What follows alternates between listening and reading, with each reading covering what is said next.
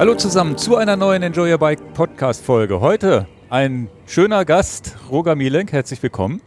Danke für die Einladung. Neben mir Dan Miesen, ich bin Ingo Quentler. Hallo. Und ähm, ja, heute das Thema Ernährung, Sporternährung, Ausdauerernährung, aber auch Alltagsernährung. Wie nehme ich ab? Was, äh, was sind die größten Fehler in Ernährung? Das, da freuen wir uns ganz besonders, dich als Experten zu haben. Du hast eine Expertise von über 30 Jahren, hast ein eigenes Unternehmen, Squeezy, ähm, kennen vielleicht auch viele von euch, die Gels und, und äh, ja, was habt ihr alles an, an Produkten? Aminotabletten, das sind so zwei Sachen, die ich zum Beispiel selber schon Ewigkeiten im Einsatz habe. Und du warst, glaube ich, auch so ein Pionier damals mit den, einem der ersten Gels hier in Europa. Squeezy ist in der Tat das erste Gel weltweit gewesen, allerdings damals noch in Südafrika. Ach. Und äh, ich bin tatsächlich maßgeblich derjenige, der da auf den Zug gesprungen ist. Kommen wir vielleicht später noch zu. Ja, ja. Und äh, glaube ich 92, 93 bin ich mit dem ersten Gel in Europa durchgestartet. Ja, ist richtig. Ja, und du hältst viele, viele Vorträge, auch vor Profisportlern und so weiter und Athleten zum Thema Sporternährung und so weiter. Gibt's auch ein schönes Booklet, was wir hier haben, was auch sehr lesenswert ist. Und ähm, ja, da gehen wir dann später drauf ein, auch auf die Gründungsgeschichte von Squeezy. Das freue ich mich auch besonders drauf später noch, wie das alles läuft. Bevor wir anfangen, äh, jetzt kurz ein kleiner Hinweis von unserem Werbe Werbepartner und danach haben wir so ein paar Entweder-Oder-Fragen für dich. Sehr gerne. Ja, heute wieder mit dabei AG1 von Athletic Greens, die neue Nährstoffroutine. Ja, Nahrungsergänzungsmittel, 75 Inhaltsstoffe, ganz, ganz einfach zu bedienen. Ist ja auch immer wichtig. Ne? Zu bedienen ist gut, einfach in Wasser auflösen oder wie wir schon ganz oft gesagt haben, vielleicht in das Müsli mit rein. Genau. Ich mache es immer noch ins Müsli mit rein. Wasser irgendwie shaken mache ich dann doch nicht, aber die meisten shaken es auch. Hat eine leichte Süße. Im Müsli kommt sogar durch das Ingwer, glaube ich, eine leichte Schärfe durch. Was super ist, dass die Inhaltsstoffe halt alle natürlichen Ursprungs sind. Kräuter, Obst, Gemüse, was da nicht alles drin ist. Also richtig gut und ja, man schafft es halt auch im Alltag nicht immer, sich perfekt und gesund zu ernähren, was ja auch Thema dieses Podcasts ist. Die gute Ernährung ist sicherlich äh, der Appell, den wir ja auch im Podcast hier preisgeben, ganz klar. Aber wenn es mal hakelt, naja, dann vielleicht zu dieser Routine greifen, um so ein, so ein kleines bisschen nachzuhelfen. Genau. Ja, wenn ihr jetzt Lust bekommen habt, das mal auszuprobieren, ja, ihr habt 90 Tage Geld-Zurück-Garantie, also alles risikofrei und ihr bekommt bei uns ein spezielles Angebot. Ihr bekommt ein Jahresvorrat Vitamin D und fünf Travel Packs dazu, wenn ihr jetzt das Abo abschließt. Geht dazu auf athleticgreens.com und dann slash enjoy your bike, da findet ihr das. Ja, den Link habe ich natürlich unten in die Shownotes. Hier seht ihr das auch nochmal im Hintergrund.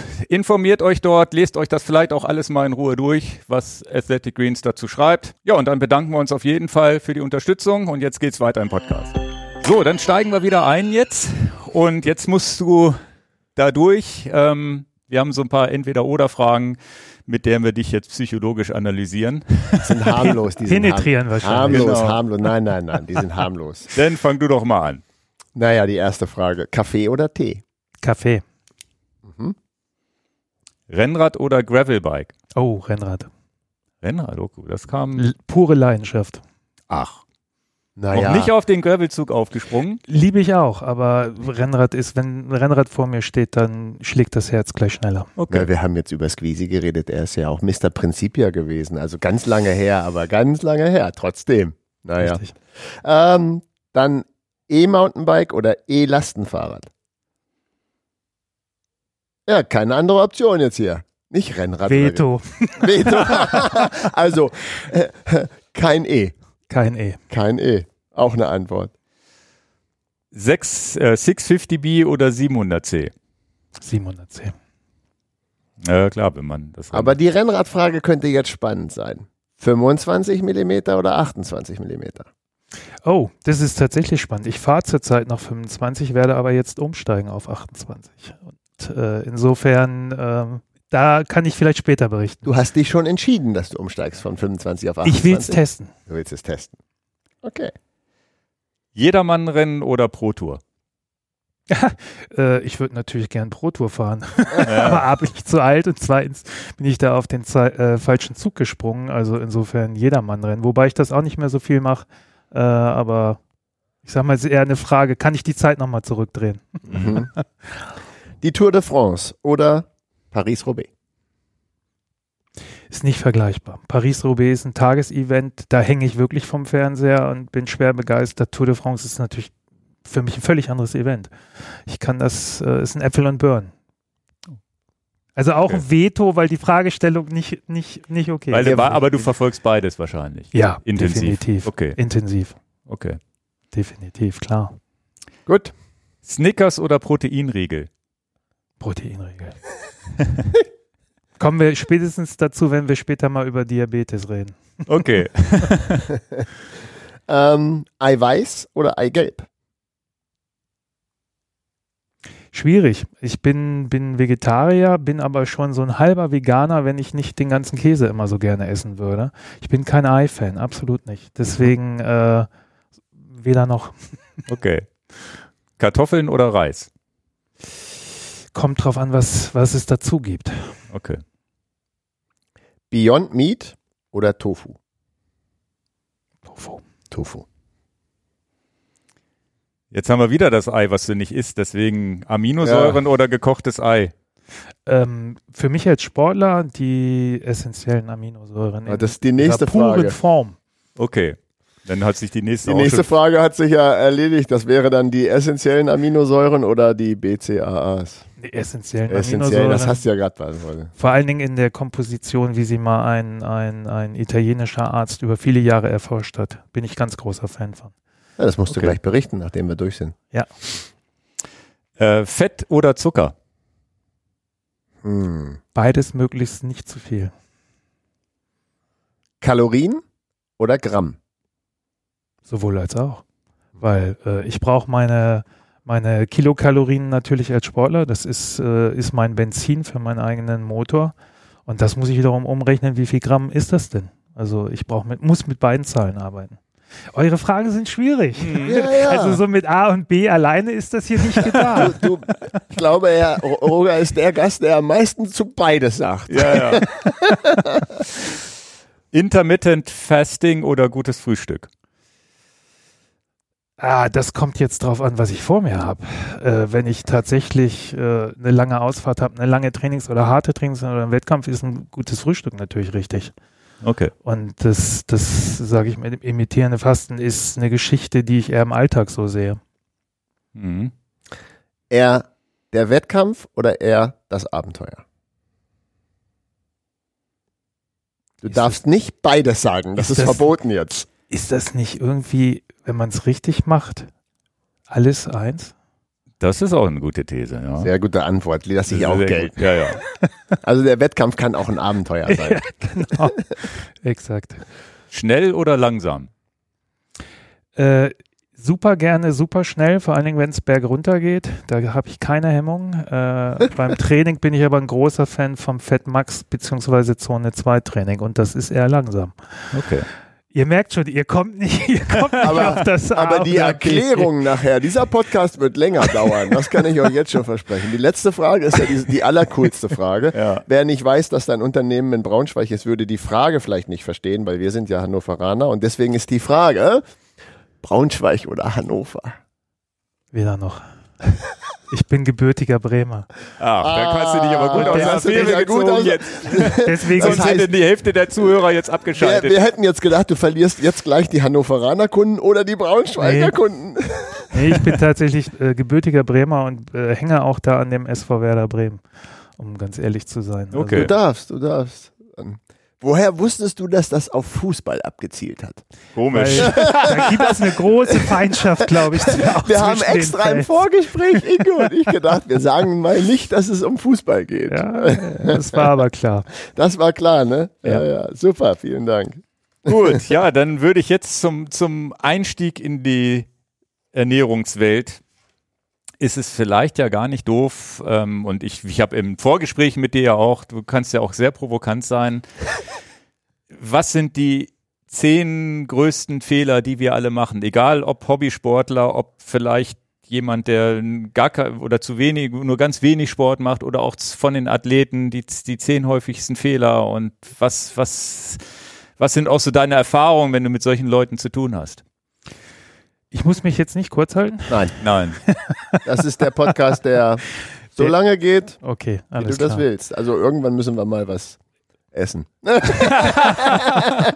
Okay. wissen ja, wie lange der Zucker vorhält. Also Proteinriegel haben wir schon mal hier Sehr- hinten liegen. Sehr gut. Ja, ich glaube, fangen wir mit dem Oberbegriff an. Die letzten Schulungen, ich habe gestern Abend noch eine Schulung gegeben. Äh, ich nutze da ganz gerne den Begriff Ernährungsstrategie. Ich glaube, der größte Fehler, den ich in den 30 Jahren, wo ich jetzt viele Schulungen gegeben habe, auch wirklich von Pro-Tour-Teams, wir waren ja damals auch schon in den 90er Jahren Sponsor vom Geroldsteiner Team und so weiter, aber auch ganz viele Profi-Triathleten und Amateursportler etc., ist es ähm, viele tatsächlich eine tolle Strategie haben, das richtige Material haben, das heißt das beste Fahrrad, die richtigen Klamotten, das richtige Pedalsystem, Powermeter und Co. Äh, aber wenn man auf die Ernährung kommt, eigentlich gar keine Strategie vorhanden ist und zum Teil auch gefährliches Halbwissen oder Riesenwissenslücken. Und ich finde es immer sehr skurril, weil letzten Endes ist das unser eigener Motor. Ich bin manchmal auch, äh, du hast das schon genannt, äh, ich bin manchmal schon ein bisschen provokant. Ich nehme mir das auch schon mal raus bei einer Schulung vor Athleten. Ich habe das auch öfters in Mallorca gemacht, einfach mal zu fragen, die anwesenden Athletinnen und Athleten, wer hat einen Führerschein? Alle heben die Hand. Dann sage ich, und? Wisst ihr, wie viel euer Auto im Durchschnitt verbraucht? Benzin oder Gas? Alle heben die Hand. Dann sage ich so, jetzt wird spannend für mich. Wer von euch weiß denn, wie viel Gramm Kohlenhydrate ihr pro Stunde aufnehmen solltet in einer intensiven Einheit? Ich sage jetzt mal GA2-Einheit beim GA2-Training und dann sehe ich 100 Leute vor mir, dann sehe ich fünf, vielleicht zehn Hände, mehr gehen dann nicht hoch.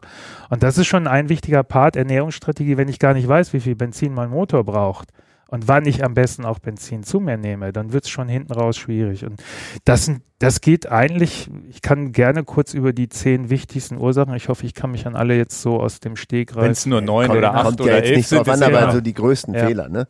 Ich, fa- ich fange wirklich, mal, fang wirklich mal kurz mit unserem Energiesystem an. Wenn wir über Ausdauersport reden, wir haben eigentlich im Körper drei Energiequellen. Eine vergessen wir als Ausdauersportler, das ist das ADP, Adenosin-Triphosphat. Ähm, das ist in der Körperzelle selber. Das ist für den Ausdauersport unerheblich. Und wir haben eigentlich darüber hinaus das Glykogen und unsere körpereigenen Fette. Fett und Zucker. Genau. Fett, ja, Glykogen. Ja, Ja, Okay, nenn du es Zucker. ich- umgewandelt. Genau. Umgewandelt. äh, Glykogen. So, und da müssen wir schon mal über zwei Prämissen reden. Glykogen ist gespeichert nur in der Leber und in den Muskeln. Das ist limitiert. Man redet statistisch gesehen beim Nichtsportler, äh, habe ich mal gelesen, 1600 Kilokalorien, mittlere Größere, mittleres Gewicht. Jetzt kann der Profisportler, wenn er vielleicht etwas größer ist, etwas muskulärer, die gehen auch mal bis 2, 2.500 oder 2400 Kilokalorien. Aber eine ganz kleine Athletin, nehmen wir mal mit einer Athletin, ich habe es jetzt gerade bei der Vuelta in Spanien gesehen, da saß vorne eine auf dem Rad, ich glaube, dass die keine 50 Kilo hat, die wird auf 1200 oder so kommen, maximal, was die speichern kann. Das ist, das ist die erste Prämi äh, Prämisse und das ist natürlich sehr, sehr stark limitiert. Beim Fett ist es so, dass wir, egal wie dick oder dünn wir sind, wie, wie unsere Problemzonen aussehen, wir haben alle genügend körpereigenes Fett, selbst bei 7% Körperfettanteil, um mehrere Marathons nacheinander zu laufen. Da ist aber das äh, große Problem, je höher die Intensität ist, desto weniger können wir überhaupt auf die Fette zurückgreifen, weil der Körper zu lange dafür braucht und er dann einfach so intelligent ist, sehr schnell aufs Glykogen eben zuzugreifen. Zweiter Punkt ist, das wird häufig vergessen, ist eben auch wichtig bei der Beachtung ähm, der Kohlenhydrataufnahme während des Sports. Es gibt einen schönen, eine schöne Denkbrücke, so nenne ich das immer. Äh, Fette verbrennen nur im Ofen der Kohlenhydrate oder des Glykogens. Das heißt, wenn ich meine Speicher leer habe, läuft auch meine Fettverbrennung nicht mehr. Ach, Und- das heißt, wenn ich dann in den Hungerast komme, ist das der Grund, warum ich trotzdem gar keine Leistung mehr bringen kann, auch nicht die, die ich sonst in der Fettverbrennung könnte. Richtig. Also dann funktioniert selbst der 25er Schnitt nicht mehr, den ich vorher fahren konnte, Richtig. ohne, ohne den Puls hochzutreiben. ja. Das ist ja Es geht- interessant, das wusste ich noch nicht. Es geht noch weiter. Also für uns Radsportler, sage ich, gibt es ein ganz wichtiges Sicherheitsthema. Das wird irgendwie seltenst beleuchtet. Äh, es ist so, dass unser Gehirn ausschließlich das Glykogen verwenden kann. Und äh, das Gehirn, wissen wir selber, wenn wir schnell unterwegs sind, es steuert unsere Motorik, es steuert aber auch unsere Konzentration. Ohne Konzentration und ohne saubere Motorik ist die Verletzungs-, die Unfallgefahr natürlich extrem erhöht. Hm. Und das kommt noch oben drauf. Also insofern, wir haben eigentlich zwei Speicher. Bei dem Fett wissen wir, sind wir zu schnell. Ist der Anteil immer kleiner, immer, immer geringer und äh, beim Glykogen wissen wir von vornherein, ist es sehr stark limitiert.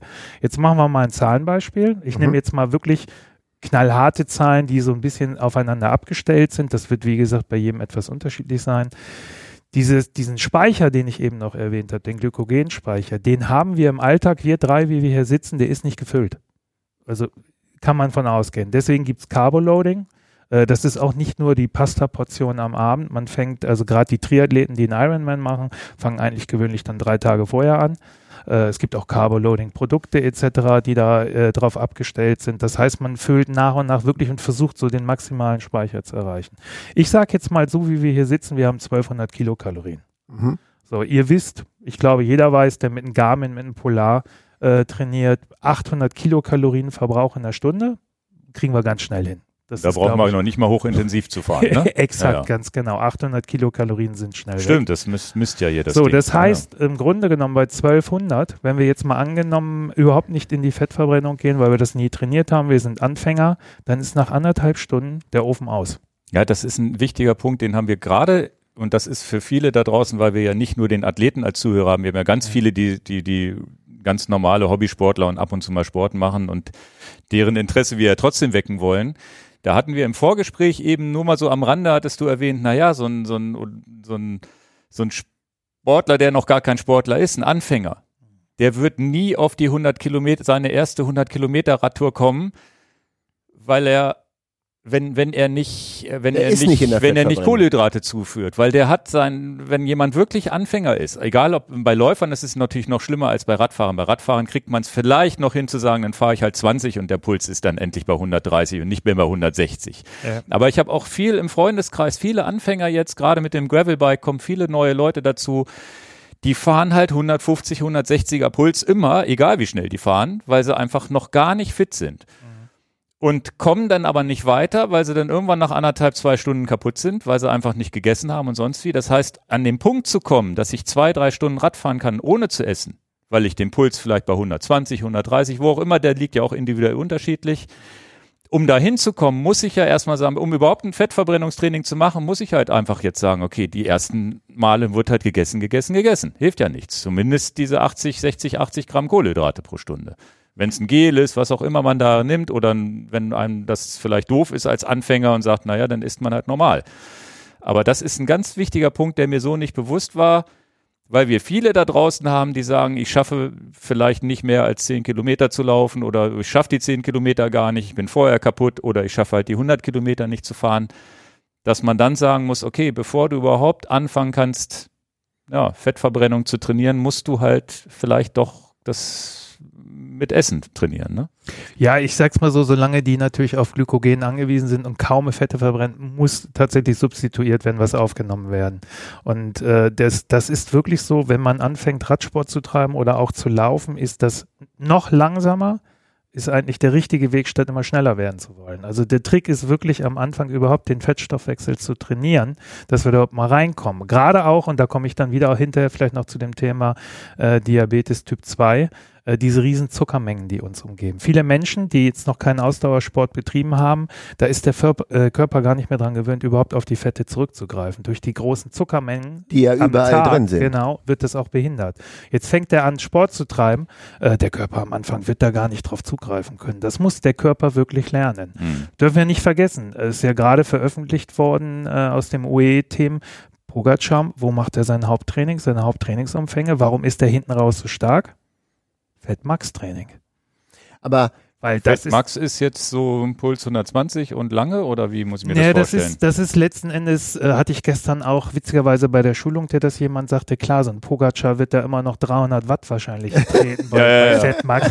Aber bei uns ist das natürlich viel, viel geringer, weil bei ihm ist natürlich die, der, der Fettstoffwechsel viel besser durchtrainiert. Das heißt, der wird vielleicht bei, bei 60, 65 Prozent irgendwie liegen, während wir weit drunter liegen. Also insofern, Mhm. wir werden in dem Bereich Fettmax, ich sag mal, das ist bei jedem unterschiedlich. Und das ist ja wirklich auch davon abhängig, wie stark haben wir es schon trainiert.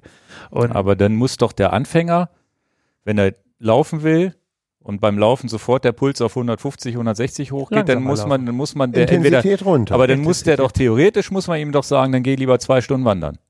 Naja, ich sag mal, man kann ja wirklich um, ich sage auch immer Laufen, also Joggen ist nicht Laufen. Mhm. Wir sind ja auch mit, mit ACS Vertrieb von Topo. Ich setze mich ja auch mit Lauftechnik auseinander und so weiter und so fort. Äh, laufen ist nochmal was anderes. Man kann sehr langsam laufen. Und noch nicht joggen. Okay. Also das ist, das ist auch nochmal ein Unterschied. Und äh, man kann schon, äh, oftmals ist es ja so, dass Leuten das peinlich ist, weil die sagen so, wie sieht das aus, wenn die anderen mich sehen, etc. Naja, das, das, ist, das klammern wir jetzt hier aber aus. Na gut, aber das ist Ja, schon das die gibt es schon. Eitelkeit Meinst ist du, dass schon da da. Leute ja, ja. eitel sind? Ja, das ja, gibt ja. es schon. Und ich kenne ganz viele, ich habe das damals auch selber noch erlebt beim Laufen. Ich bin dann, äh, war noch in einer äh, äh, Stadt am Wohnen, bin dann um den Süd gelaufen, war, kam ungefähr zehn Kilometer raus und habe mich aber nie nach vorne entwickelt. Also ich habe gemerkt, das bringt mich irgendwie nicht, nicht weiter. Aber klar, ich bin natürlich in so einem Bereich gelaufen, wo ich mich noch wohlgefühlt habe, aber natürlich jenseits von Fettstoffwechsel. Und als ich Also dann auch meine zu ersten- Hochpuls und Ganz zu genau, ganz genau. Also man kann das laufen, man kann das bis zum Ende seines Lebens, kann man immer zehn Kilometer laufen, sich immer dabei wohlfühlen und alles gut. Aber wenn ich, wenn ich auf längere Distanzen will oder wenn ich wirklich mal dann was drauf äh, setzen will, dann muss ich anfangen, wirklich auch die, den Fettstoffwechsel dazuzunehmen. Und das muss ich trainieren.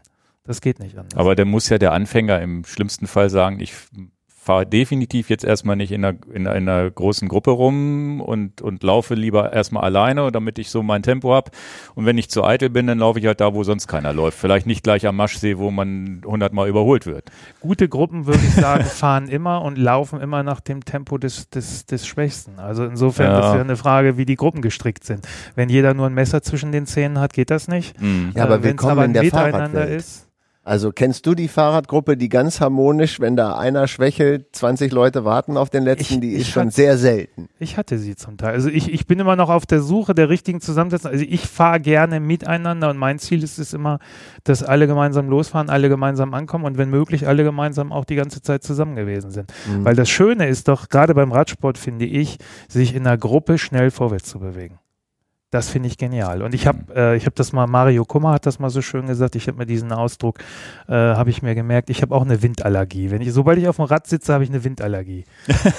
so, und letzten Endes ist es doch genial, wenn du, selbst wenn du nur zu dritt fährst, wenn man dann als Team richtig geil eingespielt ist und äh, permanent äh, wirklich schnell nach vorne kommt, weil fast schon ein belgischer Kreisel entsteht, Mhm. äh, top. Insofern, und dann nimmst du ja auch Rücksicht auf den Schwächsten. In dem Moment, wo der Schwächste vorne ist, geht natürlich das Tempo ein bisschen raus. Mhm. Also es ist, ist eine Frage, wie man da im Kopf gestrickt ist. Aber wir kommen hier komplett vom Ja, Thema ja, weg. ja. Lass uns nochmal auf diese Zahlen gehen, weil ich glaube, das ist nochmal, ich will das nur mal einfach kurz 1200, 800. Anderthalb Stunden ist der Ofen leer. Na, ganz genau. So, jetzt, jetzt kommt die nächste Limitierung, weil wir sind ja noch gar nicht bei den Limitierungen durch. Das ist auch äh, vielleicht das größte Nadelöhr, mit denen sich die Profis seit vielen Jahren auseinandersetzen. Insbesondere übrigens die ganzen äh, Triathletinnen und Triathleten auf der Langstrecke. Weil die haben auf einer Ironman-Distanz, gut, heute ist man schon lange unter acht Stunden als Profi, äh, oder ich sag mal die Top 10 oder Top 20, aber äh, acht Stunden hohe Intensität.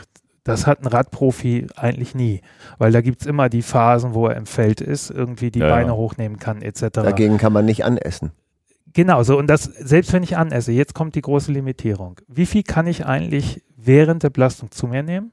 Das ist definitiv, ich kenne niemanden, der das länger als, ich sage mal, zwei oder wenn es über länger als zwei, drei Stunden geht, mehr als 100 Gramm Kohlenhydrate pro Stunde aufnehmen kann. Hast Während wir, wenn wir 500 abends im Restaurant sitzen, ganz ehrlich, ich habe keine Ahnung, was da die Limitierung ist. Wahrscheinlich 600 oder ein Kilo, keine Das haben wir Ahnung. alle schon erlebt, dass es da gar kein Limit gibt. Ne? Genau. Aber dann genau. hast du ja ein Gap von 200, 300 Kilokalorien pro Stunde, die du nicht schließt.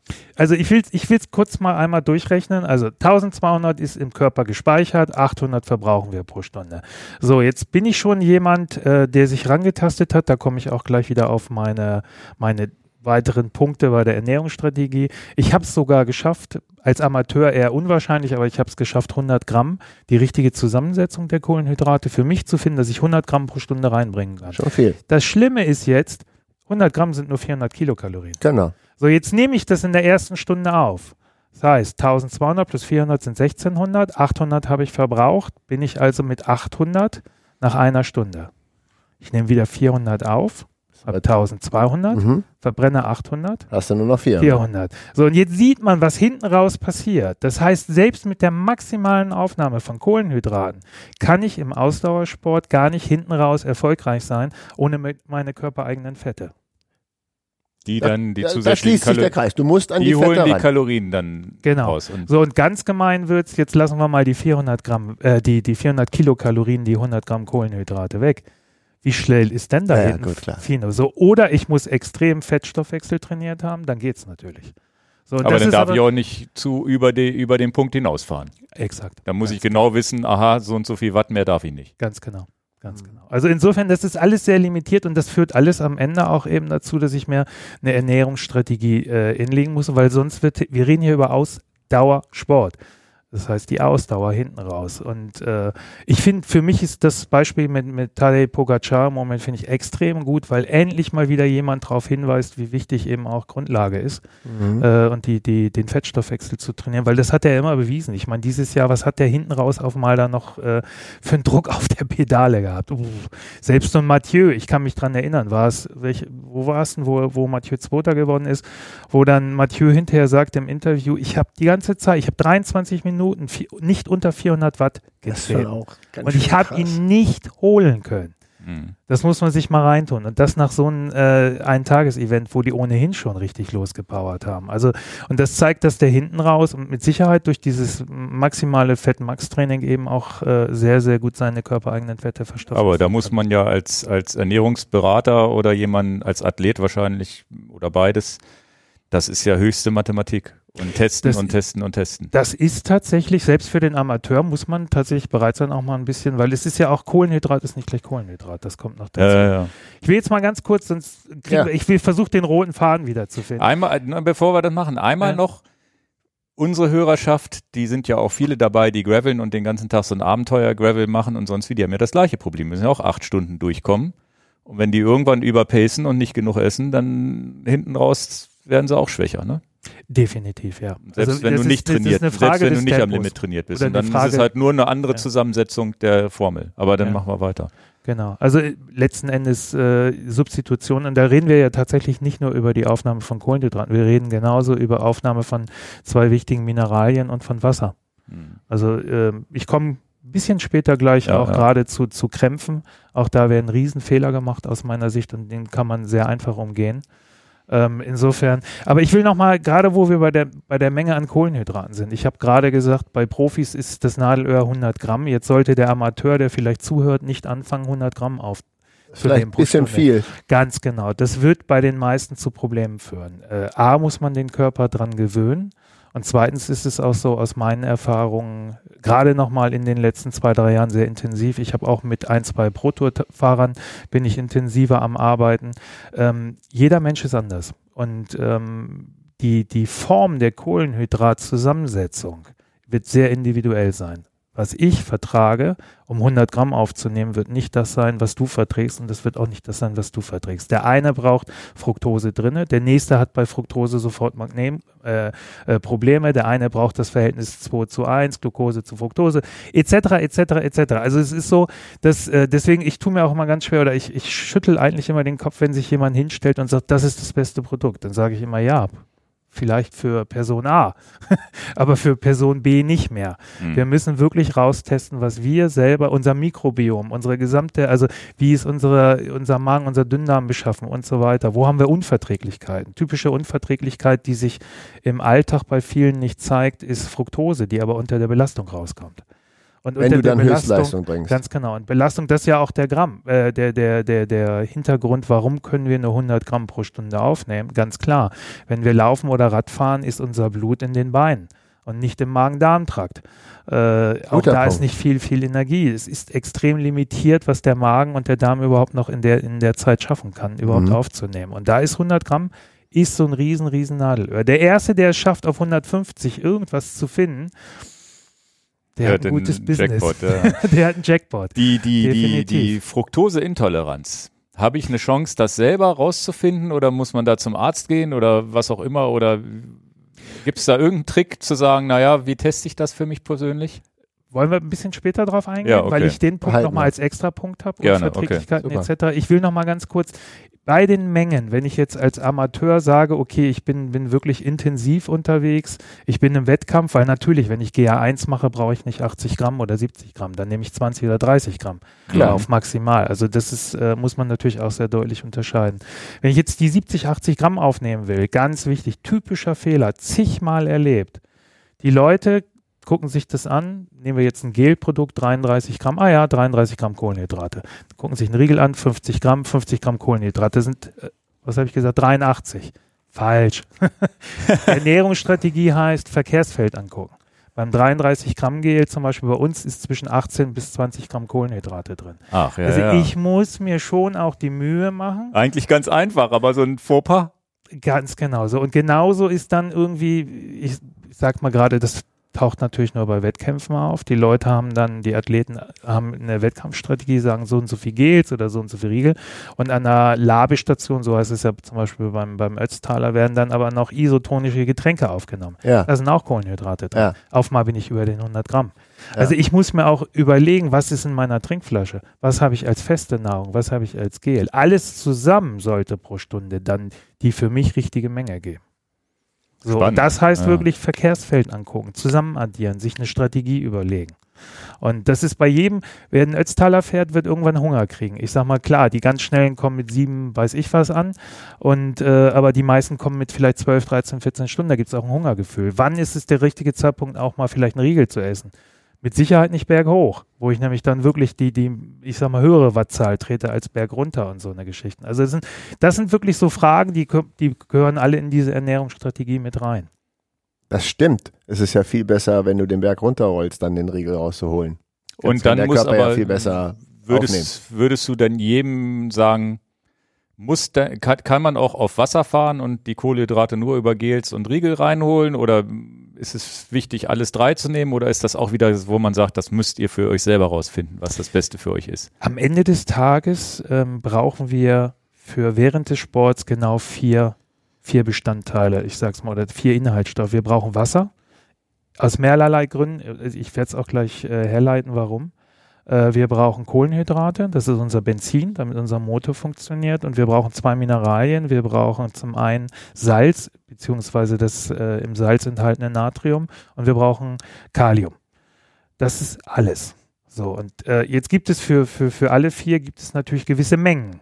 Und wie wir das zu uns nehmen, wird auch wieder eher davon abhängig sein, was vertrage ich. Ja. Äh, was sind meine, kann, also es gibt Leute, die zum Beispiel im Wettkampf gar nicht mehr in der Lage sind, weil sie auch im Tunnel sind oder Adrenalin zu viel haben, äh, noch irgendwas zu kauen. Die werden auch keinen Riegel irgendwie dann runterkriegen. Genauso wie Leute, ich kenne auch viele Athleten, die immer sagen, boah, Gels, lass mich mit Gels, ich finde das ekelhaft irgendwie so. Dann machen die das mit einem Getränk. Das muss jeder für sich entscheiden. Okay. Was vertrage ich gut, was ist für mich auch von der Funktionalität gut, was kann ich mitnehmen, äh, etc. Also am Ende zählt es nur die richtige Menge Kohlenhydrate, die richtige Menge Getränk, die richtige Menge an Mineralien. Mhm. So, und wie ich es aufnehme, Aber Salz muss man auch vorsichtig sein, dass man es auch nicht übertreibt. Du brauchst Salz, aber zu viel Salz, ist. Katastrophe. Exakt, genau. Ist auch wetterabhängig. Salz ist ja auch ganz klar wetterabhängig. Ne? Ja. Im Winter brauche ich das nicht, aber im Sommer dann. Wir Ne? können vielleicht, vielleicht, wo wir jetzt gerade bei diesen vier, ich habe diese vier, äh, ich sage mal, Dinge, die wir zu uns nehmen sollten, genannt. Äh, ein typischer Fehler, vielleicht gibt es unter den Hörern auch äh, welche, die sich die, die Sporternährungsprodukte selber mixen, indem man sich die einzelnen Bestandteile besorgt Mhm. und dann auch selber was herrührt, kann man hier und da auch mit Sicherheit Geld sparen oder sich auch eigene Aromen irgendwie herstellen, machen und tun. Ähm, ich sage mal, so ein großer Fehler, ich sehe es auch bei bestimmten Marken, habe ich es immer wieder gesehen, ist, ich nenne das immer das amerikanische Prinzip, viel hilft viel. Was will ich damit ausdrücken? Äh, der Chemiker äh, ist im Grunde genommen dabei, der redet vom osmotischen Druck. Jetzt haben wir hier ein Glas Wasser.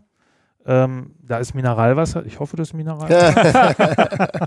da ist Mineralwasser drin. Das heißt, da sind Mineralien drin. Diese Mineralien haben einen gelösten Druck zueinander. Und das ist der osmotische Druck. Und warum ist das für uns Sportler wichtig, das einmal kurz gehört zu haben? Man kann es danach vergessen. Das ist ganz einfach. Wenn ich jetzt dieses Wasser nehme und nach und nach alles Mögliche reinfülle, ich packe Kohlenhydrate rein, äh, Vitamine, meinetwegen sogar noch ähm, Eiweiße etc. etc. und ich löse das auf. Was dann passiert ist, dass ich natürlich mehr gelöste Teilchen habe und diese Mhm. gelösten Teilchen haben einen höheren Druck zueinander und das heißt, der osmotische Druck wird höher. Mhm. So, und das Einzige, was wir wissen müssen als Aus Ausdauersportler, und danach können wir das wieder vergessen, je höher der osmotische Druck, desto langsamer geht es durch unser System. So, wenn man das jetzt mal kurz verinnerlicht, was heißt das für uns Ausdauersportler bei Produkten, die wir während des Sports zu uns nehmen? Also sie sollten schon ziemlich dünnflüssig sein. Weniger ist mehr. Weniger ist mehr. Aber Eigentlich witzigerweise. alles, was drinne ist, was wir während des Sports nicht brauchen, ist eher hinderlich als förderlich. Mhm. Weil es im Grunde genommen meine Aufnahme verlangsamt. Und deswegen ist bei uns bei Squeezy zum Beispiel ganz klarer Fokus immer auf eine geringe Osmolarität. Ja, Ganz, der Witz ist, das wichtig. kann ich mal aus dem Nähkästchen plaudern. Da haben wir uns noch ewig nicht gekannt. Das war Ja. vor 15 Jahren oder 10, 15 Jahren. Bin ich auf euer Gel gestiegen anhand der Zutatenliste, weil ich wusste, Maltodextrin und was weiß ich, drei, vier andere Sachen. Da waren, glaube ich, sechs, sieben Sachen hinten drauf, wo ich gesagt habe, das ist ja super. Ja. Kein Vitamin C noch, kein, kein dies, kein das, kein sonst wie und nicht hier noch Aroma und das noch. Also ein bisschen Aroma müsst ihr natürlich haben, damit es nach was schmeckt. Witzigerweise ist das was, wo ich, was ich bis heute mache, dass ich hinten drauf gucke, auch hier, wir haben jetzt diese, diese Proteinriegel oder diese Moon Valley Riegel, die ich esse und so weiter. Weniger ist mehr. Und äh, habe ich letztens auch irgendeine Doku im Fernsehen gesehen, da ging es um Ernährung und Biomarkt und Fertiggerichte und sonst wie, wo auch nochmal gesagt wurde, achtet drauf, dass möglichst wenig drin ist und dass ihr es vielleicht noch versteht, was drin ist. Ja. Und das ist tatsächlich eine Regel, die ich glaube, verallgemeinernd sagen zu können, das ist einer der Schlüssel, wenn man sagt, man kocht nicht alles frisch, aber man kauft sich vielleicht auch mal eine Dose mit, mit, einer, mit einer Linsensuppe, die man einfach nur im Topf warm machen. Guckt drauf, dass da nicht irgendwie 25 Sachen drin sind und auch noch Vitamin C und K und was nicht alles zugesetzt. Am schlimmsten noch viele E's. Ja, die E's, auf die E, E und Konservierungsstoffe sind ja die meisten schon gepolt. Ja. Aber es ist ja ganz oft Vitamin C und das noch und das noch und das noch, wo ich sage, ja, Vitamin C, da will ich aber vielleicht doch lieber den Apfel nehmen. Ja. Den Also- brauche ich nicht in meinem Sportriegel, den Ja. ich unterwegs beim Radfahren esse. Und für die, und was ich jetzt lerne, das war mir so nicht bewusst. Ich habe halt damals so einfach so intuitiv gedacht, ich wenig Zutaten finde ich super, weil ich auch eben keine Vitamine haben wollte da drin. Aber diese Essenz, Essenz aus deinem, was du eben gesagt hast, dass man sagt, ja, du brauchst halt nur vier Sachen und die fünfte Sache, die stört dich dabei zu verdauen oder die, diese vier Sachen aufzunehmen, das ist ja hochinteressant. Ja. Und das ist ja auch über, finde ich, übertragbar in den Alltag desjenigen, der sagt, ja, Athlet bin ich sowieso nicht. Ich esse sowieso meine, Ka- mein, meine Bratkartoffeln alle drei Stunden, wenn ich im Gravel-Abenteuer bin. Aber trotzdem, glaube ich, im Alltag ist das Wichtige, guckt euch die Zutatenliste an, möglichst wenig drin. Und das ist auch das Erste, was ich mir überhaupt generell immer angucke. Was ist denn überhaupt da drin? Und Man sollte es auch kennen, was drin ist. Das sowieso. Ja, ja. Keine Frage. Ja, ja. Aber es ist ein ganz Das spannendes Ding. ja. ja das ja, war mir so ist- nicht bewusst, dass man einfach nur diese vier Sachen braucht und fertig. Ja, wir kommen, wie gesagt, wir sind, wir sind, wir dürfen nicht vergessen, wir sitzen auf dem Rad oder wir laufen und unser, unser Magen-Darm-Trakt äh, hat nicht viel Energie zur Verfügung. Und Mhm. ihn dort noch mit etwas, äh, sage ich mal, zu befüllen, äh, was, was ich sag mal mehr enthält als notwendig. Wozu? Mhm. Wozu? Also, und das ist, das ist wirklich für uns, wir kommen jetzt, wo du sagtest, unsere Gels haben Aroma. Wir haben in vier bis fünf Wochen kommt jetzt sogar ein Basic Formula Gel raus, wo selbst das Aroma raus ist. Und es ist uns gelungen, meines Erachtens, es ist äh, bekömmlich, es ist lecker. Ja, was heißt lecker? Es schmeckt einfach kaum nach etwas. Aber das ist auch, es ist kaum süß, Mhm. weil ganz kleiner Anteil nur an Einfachzucker drin ist. Ähm, insofern, und das ist genau auch für die, es ist keine Fructose drin äh, für die vielen Leute, die draußen eben mit Gels dann doch mit verschiedenen Produkten immer wieder Probleme hatten, Magenprobleme hatten, wo wir einfach wissen, das Produkt, da ist nichts drin, da kann man nicht mehr drauf reagieren. Also das würde mich Mhm. sehr, sehr wundern. Und genau aus dem Grund. Und da ist natürlich unser Basic Formula, wenn man das Gel jetzt testen würde und den osmotischen Druck ermitteln würde, würde man sehen, das ist nochmal niedriger als bei unseren anderen Gels, klar. Mhm. Mhm. Spannend. Sind wir, wenn wir, wenn wir, also das ist, wie gesagt, das ist eine so der Fehlerquellen, auch für die Leute, die sich selbst, was mixen, so, oh, ich vielleicht doch noch eine Vitaminmischung rein und nochmal eine Mineralmischung rein, etc. Für vorm Sport, nach dem Sport kann man das alles machen, während des Sports völlig kontraproduktiv. Mhm. So, und da sind wir, wir sind bei den Mineralien. Äh, für mich, äh, und ich kann, ich habe so viele, wirklich so viele Beispiele, ich glaube, darüber könnte ich schon den ganzen Tag reden. Äh, Krämpfe. Krämpfe hinten raus. Ganz typisches äh, Phänomen beim Ausdauersport, bei den Radsportlern genauso, bei den Läufern, beim Marathonläufer, beim Ultratrail und so weiter und so fort. Und viele denken immer noch, und das ist, äh, man muss dazu sagen, es ist nirgends so stark in den Köpfen wie in Deutschland. Ich hatte gerade vor ein paar Wochen den französischen Distributor von Squeezy bei mir, der sagte auch, in Frankreich ist es gar kein Thema Magnesium. Also Wollte ich gerade sagen, das Wort, Das was ist- sofort bei Krämpfen gesagt ist wird, ist genau. ja Magnesium. Genau, genau. So, jetzt ist es, man kann, also als Sportler kann man auch mal ein Blutbild machen lassen, man kann auch da mal wirklich ermitteln, muss man dann eben auch darauf hinweisen, dass man das haben will, hat man Magnesiummangel. In, der, in dem Fall, wo wir uns gut ernähren, selber mal den Kochlöffel schwingen, eben auch, ich sage mal, vielleicht ein bisschen mehr Bio oder überhaupt Gemüse zu uns nehmen, etc. Im Normalfall haben wir alle keinen Magnesiummangel. Hm. So, aber die Pharmaindustrie, ich sage das mal so ganz offen, auch wenn mich vielleicht jetzt der eine oder andere hassen will dafür, weil er da beschäftigt ist, Ja. ähm, hat da aber ein Riesengeschäft draus gemacht. Und ähm, der, ich, ich bin mal so provokant, ich behaupte, 90 bis 95 Prozent aller Krämpfe im Ausdauersport haben nichts mit Magnesium zu tun, obwohl die Leute es glauben. Und es, ich gehe noch weiter. Ähm, der größte Fehler, der dann gemacht werden kann, wenn ich äh, während des Sports sogar noch Magnesium zu mir nehme. Und äh, wir haben ein ganz gutes Beispiel aus der eigenen Geschichte. Ich nenne das jetzt mal so ganz äh, öffentlich. Ähm, wir waren schon mal, oh Gott, vor 20, 25 Jahren waren wir Sponsor beim, beim, Sque äh, beim Challenge in Rot, damals noch Ironman in Rot. Und äh, wir waren jetzt vor einigen Jahren auch wieder Ausstatter und eben Sponsor mit, mit unserer Squeezy Sporternährung und den Felix Weichshöfer, den ich sehr, sehr schätze. Ähm, mit dem hatte ich dann am Anfang gleich Gespräch und habe gesagt, ich habe schon eine Bitte, wenn wir da mit Squeezy wieder bei euch einsteigen, möchte ich kein Magnesium mehr an der Strecke. Und äh, da gab es, glaube ich, schon erst ein Kopfschütteln so. Hm? Und ich habe gesagt, äh, Salztabletten, ja, finde ich sogar extrem wichtig, weil äh, Rot, dieses Jahr ist es Ende Juni, sonst ist es immer im Juli. Ich habe viele, viele Wettkämpfe. Ich war, glaube ich, 30 Jahre lang in Rot. Ähm, erlebt bei wirklich 35 Grad. Ähm, da ist Salz extrem wichtig, komme ich auch gleich zu, warum.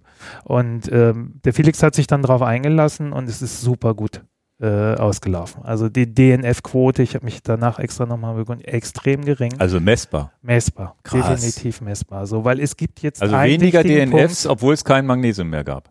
So, wenn ich jetzt will ich ganz kurz auf, auf ein Zusammenspiel kommen. Ähm, ich habe diese provokante These und ich stehe dazu, 90 bis 95 Prozent aller Krämpfe im Ausdauersport rühren nicht vom Magnesiummangel. Dann habe ich da drauf gesagt, äh, das kann sogar kontraproduktiv werden. Warum? Ganz einfach, wenn der Krampf nicht aufgrund eines Magnesiummangels kommt, ich aber trotzdem Magnesium zu mir nehme, Magnesium wirkt auch auf die Peristaltik meines Darms. Und das führt tatsächlich dazu, dass die Klos an den äh, Strecken äh, teilweise wirklich überlaufen waren Ja, ja, in ja. den Jahren zuvor. Und das ist genau der Punkt, wo viele denken, jetzt nehme ich Magnesium, ich habe einen Krampf oder kriege vielleicht gleich wieder einen Krampf, hauen sich Magnesium rein, kriegen dann aber ein Darmproblem. Äh, der Krampf kommt trotzdem. Und der kommt vielleicht dann sogar noch schlimmer, weil wenn ich Durchfall habe, habe ich noch mehr das Problem einer Dehydration. Und jetzt kommen wir eigentlich nämlich zu den Hauptursachen für Krämpfe. Äh, ich, klar, wir müssen jetzt einen Grund ausklammern. In dem Moment, wo ich nicht genügend trainiere und mich überfordere, kann auch ein Krampf kommen. Das ist unabhängig von irgendeinem Mangel.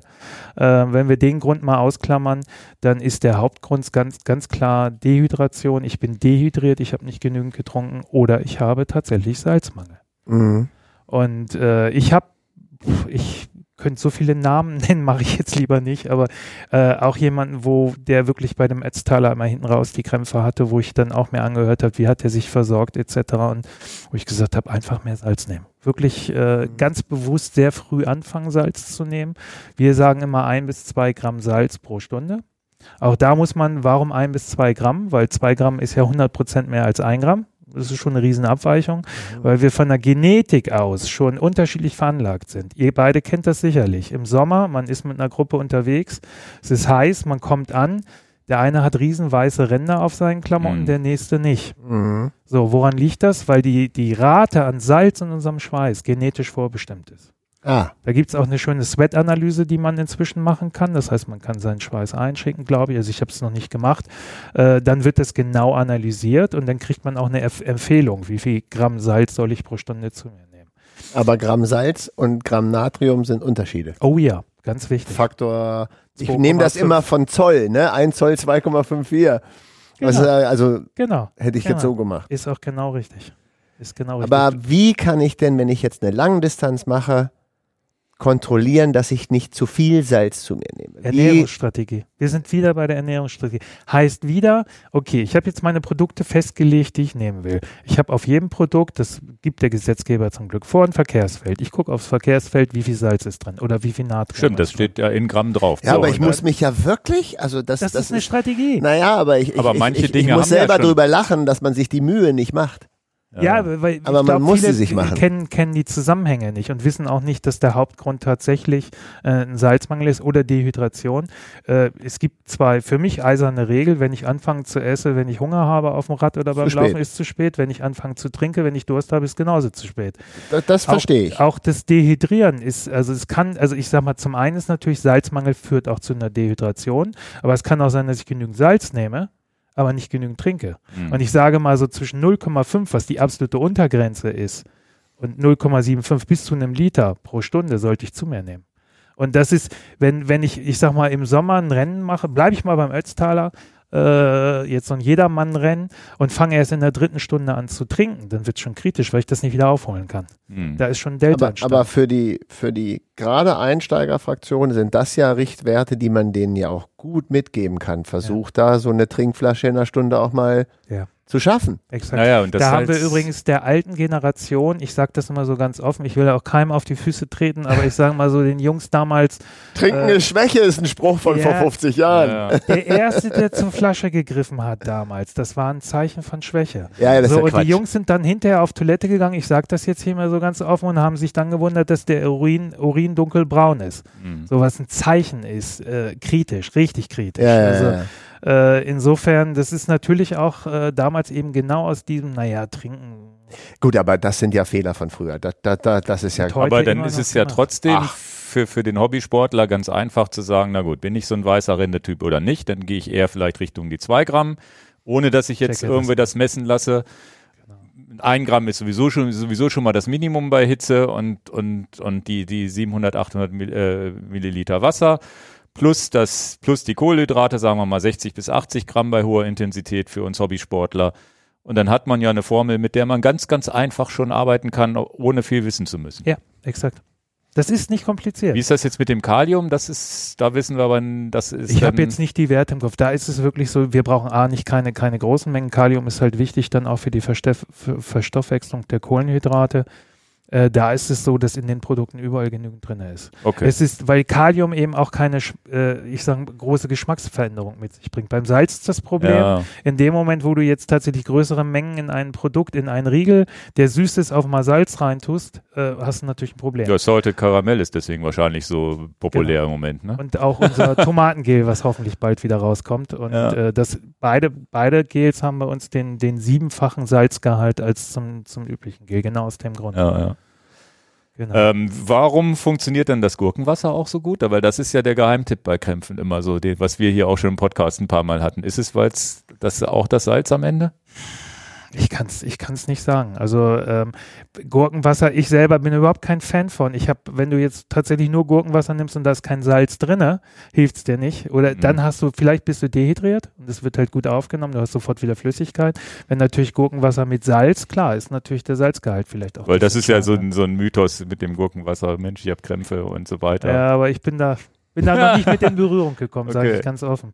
Also ich kann nur sagen, allen, allen, die bei mir irgendwann mal gelandet sind und ich kriege öfters mal so Problemfälle, äh, war immer über das Thema äh, wirklich genügend Wasserzufuhr und genügend Salzzufuhr war das Thema Krämpfe ad acta gelegt. Also ich Okay. kenne niemanden, der da nachträglich noch zu mir gekommen ist und gesagt hat, "Hm, habe wieder einen Krampf gehabt. Also eigentlich nicht. Das Problem ist wirklich, dass viele, ich weiß von, von World Tour Fahrern, die vorne im Garmin oder im Wahoo kriegen die einen Alarm. Es ist natürlich auch so, dass viele vergessen. Also du hast dann vielleicht so gar nicht Reminder so dann einfach. ein Der vergiss es Reminder, nicht. ganz genau. Also für Leute, die jetzt vielleicht tatsächlich dann auch sehr im Tunnel sind, sehr nervös sind beim Rennen oder so, hilft es extrem, einfach vorne einen Alarm einstellen. Hm. Und äh, dann einfach, ah, okay, jetzt muss ich was essen, jetzt muss ich was trinken, etc. Ja, ist so eine Funktion, die ich zuerst deaktiviert habe bei meinem Garmin. Wo ich sagte, piep mich nicht voll hier. Ich weiß schon, wann ich was trinke. Aber es ist ja interessant für den, für den einen kann es total nervig sein und für den anderen ist es total wichtig. Deshalb Exakt. daran erinnert wird. Also Exakt. natürlich muss das jeder selber entscheiden, nur weil ich das jetzt so rausplaudere. Ja. Mich piept, alles was piept, ist Ja. störend. Aber wie, wie schön, ihr seht, ihr seht schon, ich rede von Ernährungsstrategie und Strategie heißt wirklich, man muss sich hinsetzen, man muss sich damit auseinandersetzen, man muss sich mal Zahlen angucken, man muss Dinge testen etc. Ohne Aber es geht's ist auch nicht kompliziert. Eigentlich es ist es nicht eigentlich relativ nein. einfach, wenn Genau. man es jetzt so versteht. Und, Wird in der Regel aber nicht gemacht. ja, ja, ja. Das ist das große Problem. Gut, ich denke, das, was ich am Anfang mitnehme jetzt für den, für den Otto-Normalverbraucher, ist, dass wir sagen, der Profi kann vielleicht 100 Gramm Kohlenhydrate aufnehmen, der ambitionierte Hobbysportler wird das nicht aufnehmen können, dann wird er vielleicht 60 bis 80 Gramm aufnehmen können und mehr kann er auch gar nicht aufnehmen. Dass man da mal einen Richtwert hat und guckt dann mal hinten auf Produkt XYZ, wie viel ist jetzt in meinem so und so schweren Produkt auch wirklich an Kohlenhydraten Ja. drin. Also ich glaube, das nehme ich jetzt schon mal mit. Ja. Nicht einfach gucken, der Riegel wiegt 68 Gramm, sondern in den 68 Gramm sind dann vielleicht 35 Gramm Kohlenhydrate drin, dass man das halt mal, Richtig. mal weiß. Und dann könnte man ja sagen, hey, es ist zu erwarten, dass du zwei von den Riegeln pro Stunde verarbeiten kannst, aber nicht fünf. Ja. Ja, okay. Da, da ist- ist, doch schon mal was Gutes, Brauchbares auch für den Otto-Normalverbraucher schon. Letzten Endes kann sich für kann sich jeder, glaube ich, auch so eine, so, eine, so eine Gedankenbrücke einbauen. Ich finde, uns muss allen klar sein, es würde kein Formel-1-Sieger geben ohne eine Tankstrategie. Naja, klar. So, und äh, das ist bei uns, eigentlich ist das Auftanken bei uns genauso wichtig, weil unser Motor will auch versorgt sein. Und da machen sich die wenigsten aber Gedanken drüber und haben in der Regel auch keine Strategie. Und das führt hinten raus immer zu Kummer und Ärger. Und Schmerzen. und vielleicht sogar noch Frust, weil did not finish Mhm. im Wettkampf. Und für unsere Langstreckenathleten finde ich auch äh, wichtig, äh, dass du sagst, den Zucker kannst du in der Menge, wie du ihn verbrauchst, nicht nachführen. Du musst an die Fette rankommen. Das ist auch nochmal so hängen geblieben, Ja. dass man das den Leuten mit auf den Weg gibt. Du, der, der Zucker ist da endlich. Ja. Vielleicht hast du 1500 Kilokalorien zur Verfügung. Du fügst vielleicht 300 in einer Stunde, 400 in einer Stunde dazu. Das heißt, die Tankstrategie geht nicht auf. Es wird irgendwann definitiv auf Null gehen. Du musst an die Fette. Ja. Mhm. Exakt. Okay, super cool. Es gibt ja auch bei den Fetten, muss man sich, ich habe mal einfach nur so im, ich glaube per Internet damals, äh, jetzt auch noch mal vor zwei Jahren, die Laura Hottenrott äh, bei ihrem Marathon, ich glaube, die kam gerade mal auf 35 Prozent der Energie, die sie über die Fette gewonnen hat. Und das ist auch jemand mit Sicherheit, die sehr stark auch den, den Fettstoffwechsel trainiert hat. Man muss auch überlegen, bei welcher hohen Intensität, ich weiß nicht, die war zwei, was ist die gelaufen? 2,21 oder? Das ist schon Weltklasse. irgendwie, also zumindest recht flott. Äh, die Werte findet man, ich glaube sogar auf einer Polarseite oder irgendwo habe ich es gefunden. Also ich habe mal so verschiedene Sportkategorien mir angeguckt und der, der, der Wert, den wir aus den Fetten ziehen können, ist halt, pff, da muss man schon trainieren, um, ich sag mal, ich sag mal, 35, 40, 45 Prozent überhaupt zu erreichen. Und Mhm. 45 stelle ich schon in Frage beim Wettkampf eines Profisportlers, ob das so noch funktioniert. Da weiß ich jetzt Mhm. keine genauen Werte auch vorliegen. Sehr gut. Haben wir noch ein paar Knallerfehler? Da waren wir ja. Das war ja, Ja, oh, da vor, vor langer Zeit war die Einstiegsfrage. die Ja, ja, zehn Fehler, genau. Fehler. Oh, Wahnsinn. Naja, ich sage mal, der, der, der Punkt, ich habe das eigentlich schon genannt, äh, wenn irgendjemand sagt, das ist das beste Produkt oder das ist das, das, das gibt's nicht. Es gibt immer nur für den einzelnen Sportlern oder die Sportlerin das beste Produkt. Äh, man muss es testen. Also wir haben, wir Menschen haben Unverträglichkeiten, manche kennen wir, manche kennen wir nicht, weil die treten nur zutage bei, bei der hohen Belastung. Weil da ist unser Magen einfach und Magen-Darm-System nochmal viel empfindlicher. Fructose ist für mich so ein ganz typischer Kandidat. Ich empfehle immer, wenn Athleten zu mir kommen und sagen, ich habe immer, wenn ich eine Produkte zu mir nehme, habe ich Probleme, Magen-Darm-Probleme, sage ich immer, dann nehmt erstmal Produkte ohne Fructose. Und ganz häufig kriege ich dann das Feedback, wow, beschwerdefrei. Aber da war Ingos Frage. Das war ja Kann der man- Selbsttest. Genau. Ja, Also, Also der Selbsttest, ich habe ja. eine Chance, das selber rauszufinden. ganz genau. Okay. Ganz genau. Man muss wirklich äh, testen und wenn man jetzt äh, für die Athleten, die jetzt sagen, oh, ich will meine 60, 70 Gramm noch auf 80, 90 Gramm äh, hochpushen, das ist wirklich, dann muss man in die Verkehrsfelder schauen, unterschiedliche Produkte testen. Wir haben bei uns in Squeezy, allein in unseren Gels haben wir völlig unterschiedliche Kohlenhydratzusammensetzungen. Genau aus dem Grund. Weil äh, der eine verträgt Fructose, der nächste nicht Fructose. Wir haben bei den, bei manchen Gels haben wir jetzt schon Isomaltulose mit drin, etc. Das ist genau der Hintergrund, weil wir sagen, es ist mit, mit einer einzelnen Rezeptur könnten wir nur einen Teil des Marktes bedienen. Das ist Mhm. einfach so, weil wir Mhm. Menschen sehr, sehr unterschiedlich sind. Und da muss man wirklich äh, auch ein bisschen Zeit mitbringen. Und da ist ganz, ganz wichtig, keine Tests, bitte keine Tests während des Wettkampfs, alles im Training. Ja, ja, ganz klar. Das geht schnell nach hinten los. Also man muss auch das, ich hatte auch mal eine Athletin, die war mir auch von irgendjemandem übermittelt worden. Das war auch ein ganz die immer im Wettkampf dann Probleme hatte und äh, ich wäre da gar nicht auf die Idee gekommen. Und dann kam raus, dass die tatsächlich, weil denen sind, äh, der war die, die Gels etc. zu teuer, äh, die hat das wirklich erst im Wettkampf genommen und im Training Ach auch so. gar nicht den Körper Ja, herangeführt. Verstehe ich. So, funktioniert natürlich auch nicht. Also ich muss wirklich die Produkte, die ich im Wettkampf dann auch zu mir nehmen will, auch im Training testen und auch in den Mengen testen und auch unter den Belastungen testen. Und wenn es da funktioniert, sollte es eigentlich auch im Und schmecken muss es ja auch noch. Schmecken muss es auch noch. Ja, aber jetzt kommt ja auch ein Problem, jetzt kommt ja auch ein. Problem, was ich selber erfahren habe und du hast das jetzt gesagt, weil du mit Challenge Rot und Felix gesagt hast, ihr wart da auch dann, dann Sponsor der Produkte für die Veranstaltung. Es kann ja sein, dass ich mich für Marke XYZ entschieden habe, trainiere da drauf, weiß, das ist verträglich, ich habe die Zutatenliste, ich weiß, wie viel Gels ich brauche. So, jetzt mache ich den New York Marathon und da wird dann eine andere Marke angeboten. Ist es dann besser von der Strategie zu sagen, du, wenn du sicher gehen willst, sieh zu, dass du das alles mitnimmst? Es gibt, also ich glaube, es gibt immer zwei Möglichkeiten. Man besorgt sich das Produkt im Vorfeld, also man macht sich schlau, ich starte da und da, da gibt es das und das Produkt. Ah ja, ich jetzt sage, guckst, ich will mich ganz angeboten. genau und dann kaufe ich mir das, teste das aus. Wenn es funktioniert, kann ich auf das Produkt äh, im Wettkampf switchen.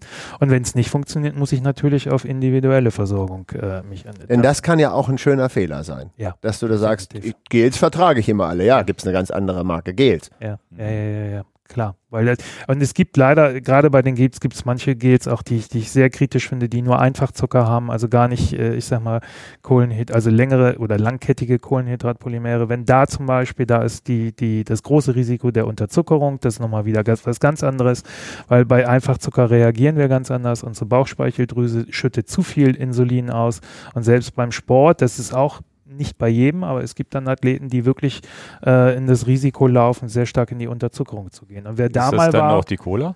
äh, das ist auch die Naja, Kohle. 100 Prozent. Einmal Cola angefangen im Wettkampf. Du kannst, Thomas Hellriegel hat, wenn ich richtig informiert bin, äh, der Thomas hat seinen ersten Ironman, äh, oder nicht seinen ersten, also seinen Ironman auf Hawaii mit Cola bestritten. Der hat aber auch nicht, äh, ich glaube, eine Station ausgelassen, wo ihm das gegeben wurde, weil das ist dann sehr, sehr kritisch. Weil Einfachzucker bedeutet nur noch. Genau. Einmal Immer nach. Weil Immer es nach. geht halt, ne? Ja, Nicht ja. ganz so stark durch den Sport verbrennen wir natürlich sehr viel, aber trotzdem ist natürlich die Unterzuckerung äh, ein Risiko. Würdest auch du da denn muss sagen, ich immer, ich muss das immer relativieren, weil es tatsächlich, es gibt Menschen, das ist ja auch das Verrückte, wie wir, selbst wie wir auf, auf, auf Einfachzucker während der Belastung reagieren, ist sehr unterschiedlich. Mhm. Also da gibt es auch Leute, die da kaum irgendwie äh, das merken, während andere sehr schnell in eine Unterzuckerung hinterherkommen. Aber das, Das kann ich heißt, sagen. auch die Cola ist ein individuelles Ding. Das heißt, das ist ein Push. Viele haben, erleben ja diesen Push. Weißt du doch von mir. Ne? Und dann, dann Hinten raus auch perfekt. Die Hin- letzten 15 Minuten. Genau, aber das ist Super. die Empfehl grundsätzliche Empfehlung ist so spät wie möglich oder es geht auch ohne. Genau. Okay. Weil das ist wirklich, da ist nur einfach Zucker drin, da ist keine Ja. lange anhaltende Energie da drin. Ich weiß nicht, wann ich Aber mein- es gibt Menschen, hier so wie Dan, der wenn, mag dann ja auch schon nach drei Stunden die Cola und macht das bis, bis, bis der Orbit zu Ende ist, nach zwölf Stunden weiter so. Also das Wenn ist du auch es okay. dann Ne? komplett durchziehst. Ich meine, ganz ehrlich, Er kriegt ja auch schlechte Laune, wenn er dann keine kriegt, ne? wenn dann kein Kiosk kommt und dann ist auch klar, ne? Also da ist ja tatsächlich ist ja vielleicht auch diese Kohlenhydratunterversorgung macht ja auch schlechte Laune. Tatsächlich schlechte Laune im schlimmsten Fall. Ne? definitiv. Ich will jetzt nicht über den Gesundheitsaspekt reden, der Phosphorsäure etc. Ähm, bis jetzt war der Podcast, jetzt? bis jetzt war der Podcast super sympathisch. Ich freue mich auf die Abnehmesession. Ich komme dann wieder. Okay. Ah. Nein, nein, aber ich bin Aber du natürlich. weißt das ja. Du ich weiß das. Ja. Und ich, ich, um Gottes Willen, es geht gar nicht um mich. Es geht ja hier nicht um mich. Äh, aber bin auch ein Genussmensch, was mir halt ganz gut schmeckt. Und die Cola ist ja auch tatsächlich eine Bombe. Also die wirkt ja bei mir innerhalb, Klar, also granatenmäßig. Ja. Was ich aber kurz, ich weiß nicht, ob ich das mal kurz einflechten darf, sonst habe ich das nachher vergessen mit den Gels. Ich bin sehr koffeinabhängig, jetzt bin ich das auch wieder ich, ne? Gel mit Koffein oder ohne Koffein? Also grundsätzlich. Es gibt ja beide Varianten. Es gibt beide Varianten. Wir sind auch äh, bei unseren Gels gegenüber manchen Mitbewerbern sehr vorsichtig, wie viel Koffein wir drin haben. Also wir reden immer eher in so einem Gel eine halbe Tasse, äh, entspricht einer halben Tasse Kaffee. Mhm. Ähm, da gibt es Gels, die haben dann schon eher Koffein in Form von zwei oder drei Espressos drin. ähm, Ja. warum, warum sage ich, das muss individuell abgestimmt werden? Ich bin der typische Typ, wenn ich jetzt heute Abend noch essen gehe und zwei oder drei Espressos trinke, weil ich gerade Bock drauf habe, ich gehe ins Bett, drei Minuten später schlafe ich. So, es gibt genau die Leute, die Ja, essen heute genau Mittag umgekehrt. was, Ja, trinken einen Espresso und finden nicht mehr in den Schlaf. Mhm. Genau. Das ist genau der entscheidende Punkt. Wie unterschiedlich wir auf Koffein reagieren, ist genauso wie eben auch auf anderen Geschichten. Das muss jeder für sich rausfinden. Und wie viel braucht er, um das zu spüren? Ich Ja. habe mal, ich sag mal ganz krass, vielleicht sollte ich ihm hinterher einen Link schicken, wenn das veröffentlicht ist, der wird sich dann totlachen. Ich habe mal mit einem Freund, der dann auch in den Radsport reinkam und den erste Harzfahrt. Wir sind von Braunschweig dann rein in den Harz bis Klausthal hoch etc. und wieder zurück. Waren 150, 160 Kilometer. Und äh, der am nächsten Tag rief ich ihn an, wollte wissen, wie es ihm geht und sagte, ich habe die ganze Nacht nicht gepennt. Weil zu Ich viel Koffein. Völlig fertig. Ich, mir tut alles, weh. ich bin völlig platt. Ich konnte nicht schlafen. Ich überlegt, scheiße, zum Kardiologen. Ich habe mir wirklich Sorgen gemacht. Ja, weil ja. da, da, da können ja auch tatsächlich medizinisch, also ich Ja, sage mal, Dinge dahinter im Hintergrund sein. Und dann habe ich gesagt, was hast denn du dir zu, zu dir genommen? Naja, deine Gels. Sag ich, ja, welche Gels? Ja, die mit Koffein. Ihr sagt, wie viel hast du denn genommen? Ich, ich habe es jetzt nicht mehr im Kopf, aber es waren elf oder zwölf. Das ist aber sehr viel. ja, Auf einer 150 Kilometer. Fahrt. Ja, wir Ja, jetzt, da war der Umsatzgedanke im Vordergrund. aber, aber, aber, aber da habe ich nichts dran verdient. Hör mir auf. Nein, aber das ist, das das war ein Spaß, das war ein Spaß. Also insofern, man muss mit Koffein vorsichtig sein, man muss halt gucken, wie verträgt man es. Da muss man Ja. sich auch antasten. Auch wieder Ernährungsstrategie. Mhm. Ne? Es ist Aber die es- Wenn man schon so ein. Koffein-Junkie ist, leider ist es ja auch eine Droge. Ja, Bringt's ja gar nicht viel, ne? nee, Ich glaube, bei dir wird das gar nicht so viel bringen bei anderen. Bei Leuten, die nie Kaffee trinken, wenn du denen am Ende ein Koffeingel gibst, Das ist der die, die, die Oberkick. gehen steil. Ja, Also ja. Genau, und, und das, genau das das. hatte ich. Ich habe hab 10, 15 Jahre kein Koffein genommen. Der erste Espresso, was habe ich gelacht und was hatte ich für gute Laune, obwohl ich eigentlich todmüde war. Ja, was, wie das gepusht hat. Das ist Ja, okay, okay. Also das ist ja auch, na klar, die Antwort hätte ich mir denken können, denn ich wüsste gar nicht, warum ich ein Gel ohne Koffein nehmen sollte. Das ist ja das Grundnahrungsmittel. also ohne Koffein geht der Tag ja gar nicht los. Aber tatsächlich wäre es ja super spannend, wenn du jetzt diese Koffeingels nimmst und die Cola weglässt, ob das besser funktioniert oder genauso gut oder wie auch immer. Ne? Also das wäre ja mal ein, wärst du ja eine spannende äh, Versuchsperson für die nächste 10-Stunden-Ausfahrt. Machen wir Naja. eine Studie mit Dan. Ja, ja. Naja, die, das, das kommt vielleicht noch, wenn ich mir private Tourfrage stelle. Da können wir ja auch öffentlich machen hier, denn was mache ich denn auf meiner 40 Tage Bikepacking-Tour, wo ich keine Cola kriege? Geht ja nur über Fett. Naja, Bikepacking. Also ich gehe jetzt mal davon aus, dass du jetzt nicht die ganze Zeit im intensiven Bereich fährst. Nee. Also eben, genau. Da ist Dann ja fahre ich ja easy. eh nur. Da kannst du, ein- ich sage mal, sogar eine Stulle mitnehmen oder dir selber ein paar Silberlinge äh, noch kochen äh, etc. Also da ist ja alles möglich. Also, genau, also da, äh, da nicht vergessen, diese, diese Limitierung, über die ich rede, von Aufnahme etc., ist im intensiven Bereich. genau. Wenn wenn wir ein bisschen RTF machen oder ich sag mal Puls Radtouristik, 120 kann ich auch ein Baguette essen. dann kannst du, ja, ein, ja, ja, Nein, nehmen wir Puls 110. okay. Jetzt Ja, kenne ich deine maximale Herzfrequenz nicht. ja, die ist deswegen- ja jetzt erschreckend abgesunken. Okay, oh. Naja, mit dem Alter halt, ne? Also 180 kriege ich nicht mehr auf die Kette. Ja, da Aber das ist doch tatsächlich so, wenn ich Abenteuer mache und tagelang durch die Weltgeschichte reise, dann mache ich ja meine Mittagspause, setze mich irgendwo hin und esse ganz normal. Ich bin nicht, bin vielleicht mal ein Anstieg, wo ich mal in den roten Bereich komme für eine Ja. halbe Stunde und Ja. dann, dann fahre ich wieder runter und setze mich irgendwo hin. Da ist es doch am Ende so, ist da nicht die Strategie so essen, als würde man im Alltag sich bewegen, nur ein bisschen mehr? Exakt. Und ein Ne? bisschen, je nachdem, wie man fährt, aber klar, wenn man, wenn ich jetzt dann schon irgendwie in den Rockies unterwegs bin, sage ich mal, und riesen Anstiege habe, dann weiß ich, dass ich zwischendrin auch was essen muss. Aber ansonsten reicht ja teilweise auch, wenn man anhält irgendwo. So wie man, ich sag mal, ich mag es auch im Frühjahr, dann einfach mal äh, einen Mandelkuchen in, auf Mallorca zwischendrin und so Mhm. weiter. Also man kann da, je nachdem, in welchem Intensitätsgrad ist, man auch tatsächlich mehr so Alltagsgeschichten mit einflechten, gar keine Frage. Ich finde es äh, sehr gut, das muss ich nochmal noch mal wiederholen, was du erklärt hast. Im hohen Sektor ähm, ist das Blut in den Beinen. Ja. Das finde ich so, dieses Und- so, das ist so bildlich anschaulich. Da hat der Magen nicht viel, Nee. der hat da äh, wenig Blut, um auch das alles zu durchbluten, um zu, um zu arbeiten. Das heißt, fahren wir das Bikepacking-Abenteuer mit Puls 110, 120 easy, ist der Magen auch beruhigt. Ja, Und vor allem alle Stunde sitzt du mal, machst ein Foto, machst eine Pause, Genau, läufst ein bisschen rum. genau, dann ist so da, ist Ruhe im Magen, da kann man auch mal, keine Ahnung, den Mandelkuchen oder was auch immer essen und Ja. im, im, im ist der Puls oben, geht das eben nicht. Mach mal eine ne, ne Tour, die weit mit auf Gels nach zwei Tagen, weißt Naja, du kannst die Gels ja auch, du kannst ja auch gar nicht, kannst ja auch nicht so, so viel Gels könnte man ja gar nicht mitnehmen. Ja, ja. Also das, das Wobei ich da auch abs also krasse Beispiele hin, äh, gar nicht so weit von hier Joachim Franz aus Wolfen äh, aus Wolfsburg, der jetzt auch irgendwie, ich glaube dreieinhalbtausend Kilometer durch Deutschland mit seinem Roller fährt. Äh, ja, richtig, Mit richtig. dem Roller? Mit dem Roller, Was heißt Neuland? Tretroller. Tretroller. Äh, der hat damals Kapstadt, war das Kapstadt? Johannes, ich weiß es nicht. Auf jeden Fall, ich glaube, der hat dann irgendwie über, über mehrere Tage, hat er gesagt, 15 Gels pro Tag gegessen. Also da wurde mir auch ganz anders. Also wäre wär jetzt auch nicht mein Ding. Aber es gibt da auch schon extreme Formen, darf man nicht vergessen. Aber man muss ja dann trotzdem, glaube ich, bei so einer Bikepacking-Tour so ein bisschen gucken, dass man vernünftige Sachen auch isst. Also nicht nur Pommes, sondern auch mal einen Salat und sonst wie, weil ich glaube, man verliert ja auch so viel Kram. Ich sehe hier gerade was, das führt völlig in die Enge, wenn das nicht kommentiert wird. Entschuldigung. Ach so, hier, die, die, das läuft, Ja. die Slides laufen die ganze Zeit schon. das läuft immer durch. ab und zu Oh. durch. Also Da können dazu wir- muss kommen ich wir ganz- später noch mal dazu drauf muss zugehen. ich kurz was sagen. Dieses Slide habe ich nur für einen Schockmoment in den Schulungen. Äh, ich sage dann immer, wenn ihr in einer Schulung sitzt und das sind Amateursportler äh, und sowas kommt, geht raus, setzt euch an die Bar, macht euch ein schön, holt euch ein schönes Getränk, genießt das Leben. Müsst ihr alles nicht wissen. Ja, Das- ich das- muss jetzt, ich muss ist jetzt erstmal für die, die nicht bei YouTube zugucken, erzählen, wir haben ja eine Energiegewinnung und ich habe so ein paar Slides von dir genommen und habe einfach so beispielhaft fünf, sechs Slides hier im Hinten- Okay. Hintergrund auf dem Fernseher laufen lassen.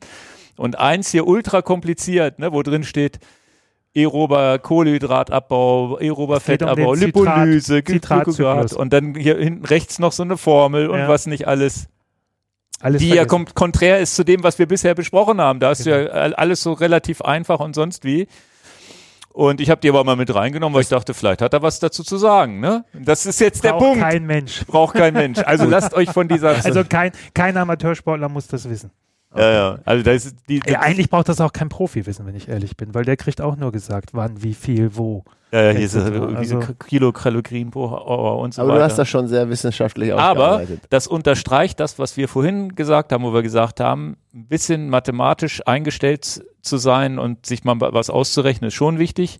Man muss es nur nicht so kompliziert darstellen, wie es hier dargestellt Exakt. ist. Und Genau, dein, deine Empfehlung ist, wenn jemand einen Vortrag mit so einem Ding macht, rausgehen. rausgehen. Okay. Geht in die falsche Richtung. Geht, ich habe ich hab das Gleiche mit, wenn ich über äh, Leistungsmessung rede, ist das Gleiche. Ich habe auch schon, ich war in mehreren Vorträgen zur Leistungsmessung für Amateursportler wohlgemerkt und jetzt nicht Elitefahrer. Äh, auch völlig wissenschaftlich, wo alle da sitzen und sagen, äh, die, die werden gar nicht mitgenommen. Dabei ist es äh, auch sehr einfach erklärbar, warum selbst für Hobbysportler Der, eine äh, Leistungsmessung mehr Freude bereiten kann. Mhm. Also insofern, nee, da bin ich ein großer Freund bloß nicht zu wissenschaftlich. Ja, das haben wir jetzt ja gemerkt. Das ist ja wirklich sehr, sehr einfach verstanden. Ja. Vielleicht müssen wir da nachher auch ein- das nochmal zusammenfassen oder wenn einer. Ich ne? Würde sagen, ich nehme auch nochmal den, den, den äh, Faden auf. Was sind Ja. die größten Fehlerquellen? Ich, äh, es gibt in der, in der Wissenschaft gibt es einen schönen Begriff, genau, da haben wir ihn. Äh, das S bei Windows ist natürlich ein Lacher, weil das gehört da nicht hin. Eigentlich heißt das der Open Window Effekt. Windows. Ein, ein Window. genau, und äh, letzten Endes, ich nutze das gern doppelt. Es ist zum einen so, dass wir, wenn wir intensiv oder auch sehr lang unterwegs sind, fahren wir oder laufen wir in eine immunologische Lücke. Das ist einfach so. Das heißt, unser Immunsystem ist am Ende einer intensiven und langen Sporteinheit nicht mehr so stark, wie es davor war. Und was das führt dazu, dass man einfach, und ich finde gerade im Frühjahr jetzt, wo es draußen noch kalt ist, sollte man halt sehen, nicht mit nassen Klamotten noch draußen stehen. Ich sehe das häufig jeder. auf, auf Mallorca, die dann noch irgendwo am Café stehen, noch eine Stunde dort plaudern, machen und Genau. tun und sich wundern, dass am dritten Tag dann doch der Infekt da ist. Äh, das kann man wirklich vermeiden. Man muss einfach sich wirklich merken, wenn ich nur eine Stunde fahre, ist das alles noch kein Thema, aber wenn ich wirklich intensiver trainiere, vielleicht auch wirklich so ein Blocktraining habe, weil ich jetzt mehrere Tage im Trainingslager bin, ich bin extrem anfällig für Infekte. Klar. Und nach jeder Einheit muss ich mich schützen. Ganz, ganz wichtig so. Das ist das, das Risiko oder die, die Perspektive des Risikos. Ich nutze Open Window auch ganz gerne positiv, weil es auch eine Riesenchance ist. Ich sag mal, vor 20 Jahren noch sprach man von einer Stunde. Die neuesten Studien, zumindest die, die mir bekannt sind, reden inzwischen nur von 30 Minuten. Es ist nämlich so, dass wir eben auch nach intensiven und oder langen Einheiten äh, sind die Körperzelltüren sehr weit offen. Und äh, das führt dazu, diese, diese Chance sollte man sich nicht entgehen lassen, weil wir, wenn wir innerhalb von 30 Minuten die wichtigsten Nährstoffe zu uns nehmen, und dazu zählen natürlich wieder die Kohlenhydrate und dann die Aminosäuren oder die Eiweiße, wo die Aminosäuren enthalten sind, wird es extrem gut aufgenommen. Wenn das extrem gut aufgenommen wird, habe ich eine kürzere Erholungszeit. Mhm. Bin damit fitter am nächsten Tag. Also insofern kann ich immer nur empfehlen, eben nicht den Fehler machen, draußen eine Stunde stehen, vielleicht noch mit nassen Klamotten, wo ich mir ohnehin vielleicht noch einen Infekt einhandel und dann erst nach ein oder zwei Stunden was essen, weil dann hat der Körper wieder die normale Arbeit zu leisten mit, mit all den Prozessen, die da laufen. Mhm. Während wenn ich es in den ersten 30 Minuten nach dem Sport zu mir nehme, stehen die Körperzelltüren offen und sagen, her damit. Das meint das mit Open Window, ne? Genau. Also in dem Moment wird alles geöffnet für ja. die Aufnahme. Das heißt, ist die Viren kommen gegeben. rein, aber auch das äh, Proteinpulver kommt rein. Das sind natürlich jetzt unterschiedliche äh, Zellen, über die wir ja, hier Ja, ja, ja, genau, aber ist ja ganz, ja. ist ja ganz interessant. Das ja. heißt, eventuell den wirklich schnell, schnellen Shake, Recovery Shake, was auch immer, oder eben eine Banane, was, was, der eine möchte ja vielleicht auch gar nichts Unnatürliches oder Gepulvertes haben rein damit, ja. duschen, damit das ja. Salz von der Haus kommt, damit, damit man nicht auskühlt. Das ist ja manchmal das Salz auf der Haut, was einen ja auch, auch ja. auskühlt, ne? dass man dieses Schwitzen wegkriegt. Und dann kann man sagen, dann geht man runter zur Bar und trinkt nochmal einen Espresso mit den Freunden. Espresso. Espresso, genau. Ich dachte, er sagt irgendwas anderes. Dann trinkt man nochmal ein schönes Pilzchen. Ja, Alkohol ist ja bei uns auch nicht so beliebt, hier bei uns beiden zumindest nicht hier. Das, gut, sehr ne, gut. Das ist ja. Eure Leber weiß das zu würdigen, ja, definitiv. Ja. Nächster Punkt auf der Liste. Äh, da sind wir jetzt nämlich schon bei dem Thema, äh, ich sage mal, wenn es um Gewicht geht. Mhm. Beim Laufen ist Gewicht, brauchen wir gar nicht drüber nachdenken. Wir Die müssen mit jedem, mit jedem Schritt unser gesamtes Gewicht nach vorne bringen äh, und haben natürlich auch mit mehr Gewicht auch höhere Belastungen auf die Gelenke. Äh, beim Radfahren ist es aber ebenso, weil einfache Formel, die ich mir immer sehr schön merken kann, 7% Steigung, 1 Kilogramm Körpergewicht, 5 Watt. Das heißt, äh, ich sage jetzt mal, vielleicht sind bei euch 10 Kilo Unterschied. ich weiß es nicht. Vorsichtig so. jetzt. äh, das heißt, anders ausgedrückt, ich nehme mich als Beispiel, wenn ich jetzt einen Berg hochfahre, der hat 7% und je, jemand neben mir fährt gleiche Geschwindigkeit, wiegt aber 10 Kilo weniger, dann weiß ich, dass der 50 Watt weniger treten muss. Mhm. Und insofern ist natürlich auch im Radsport das Thema Gewicht ein riesengroßes. Man sagt ja heute, wenn man über Profis redet, auch nicht nur, was hat der für ein FTP, äh, sondern was hat der eigentlich für ein Leistungsgewicht. Also was tritt der an Watt pro, äh, pro Kilogramm, Kilogramm Körpergewicht? Weil darüber kann ich eigentlich erst wirklich sehen, welche was, was bringt der eigentlich wirklich an Leistung? Und äh, da geht es natürlich dann darum, okay, wenn ich jetzt an meinem Körpergewicht äh, ran will, wie, wie mache ich es eigentlich? Wie mache ich es richtig? Und da werden Riesenfehler gemacht. Ich glaube, der, der, der schlimmste Fehler ist wirklich, äh, man ist als Radsportler, steht ein Event an, ein Wettkampf an, vielleicht sehr wellig oder sogar in den Bergen, guckt auf die Waage und stellt fest, pff, drei Kilo eigentlich mehr, als ich haben würde wollen. Drei äh, Kilo ist ja harmlos. und äh, dann sagt man, ja komm, in der Woche vorher, ich äh, esse einfach mal zwei Tage nichts. Mhm. So, das ist schon mal grundlegend das Schlimmste, was man machen mhm. kann. Warum? Weil unser Körper extrem intelligent ist und gerade in diesen Zuständen äh, ganz schnell anfängt, an den größten Energieverbraucher ranzugehen und den genau für Energie zu nutzen. Das sind unsere Muskeln. Das heißt, äh, wenn ich mal zwei Tage nichts esse und dann wirklich eine Body-Impedanz-Analyse machen würde, das ist eine Analyse, die kann man in der Apotheke oder im Fitnessstudio machen lassen. Da wird der Körper wirklich aufgeteilt in seine verschiedenen Bestandteile. Würde man sehen, dass der Athlet Muskelmasse hauptsächlich verloren hat. Vielleicht mhm. steht er dann auf der Waage und sagt, ah, super, drei Kilo ja, weg. Ja. Äh, davon sind aber vielleicht Und dann tritt er aber Kilo. 30 Watt weniger und hat nur hat 15 ist er noch im Minus. Ganz genau. Ja. Also insofern muss man als Sportler natürlich extrem aufpassen, dass wir unsere Muskelmasse schonen. Und äh, wie ich finde es, eigentlich für Sportler ist es gerade Ausdauersportler gar nicht schwierig, sag ich mal, äh, selektiv an die Fette ranzugehen. Warum? Ähm, man muss sich ein bisschen mit dem, ich sag mal, Stoffwechsel auseinandersetzen. Und äh, da kommen wir eigentlich dann wieder tatsächlich zu, zu Zucker, zum Blutzucker damit auch und dann zum Insulin. ähm, was extrem wichtig vom Verständnis ist. Warum? Wir wissen im Grunde genommen, dass Einfachzucker, allen voran Mono- und Disaccharide, also auch der Haushaltszucker, was ein Saccharose ist, ähm, bei uns das, was wir bei Cola schon besprochen haben, eben zu einem sehr schnellen Blutzuckeranstieg führt, aber eben auch die Pankreas, unsere Bauchspeicheldrüse, sehr viel Insulin ausschüttet und bei Einfach- und Zweifachzuckern in der Regel mehr, als wir benötigen. So, was, wozu führt das? Zu der Unterzuckerung. So, und äh, ich weiche jetzt mal kurz, nee, oder ich mache es danach, das führt sonst zu lange. Ich würde jetzt kurz mal auf das Thema Diabetes eingehen, aber das hängen wir noch hinten dran. Ähm, diese Insulinmengen im Blut sind im Grunde genommen da. Das Hormon Insulin ist ein Türöffner für die Körperzellen. Problem ist, man weiß, es ist eine Einbahnstraße.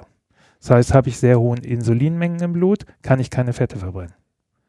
So, und das ist im Grunde genommen führt ja dazu, wenn ich in der Fettverbrennung sein will, wenn ich jetzt als Sportler Fette verbrennen will, brauche ich wenig Insulin im Blut. Was heißt das im Umkehrschluss? Ich brauche einen konstanten Blutzucker. Und da hat uns die Wissenschaft eigentlich, ich weiß gar nicht, wann das, wann das passiert ist, vor vielen Jahren, ich weiß auch gar nicht in welchem Land, ich glaube, wenn es nicht sogar in England entstanden ist, äh, was an die Hand gegeben, den glykämischen Index.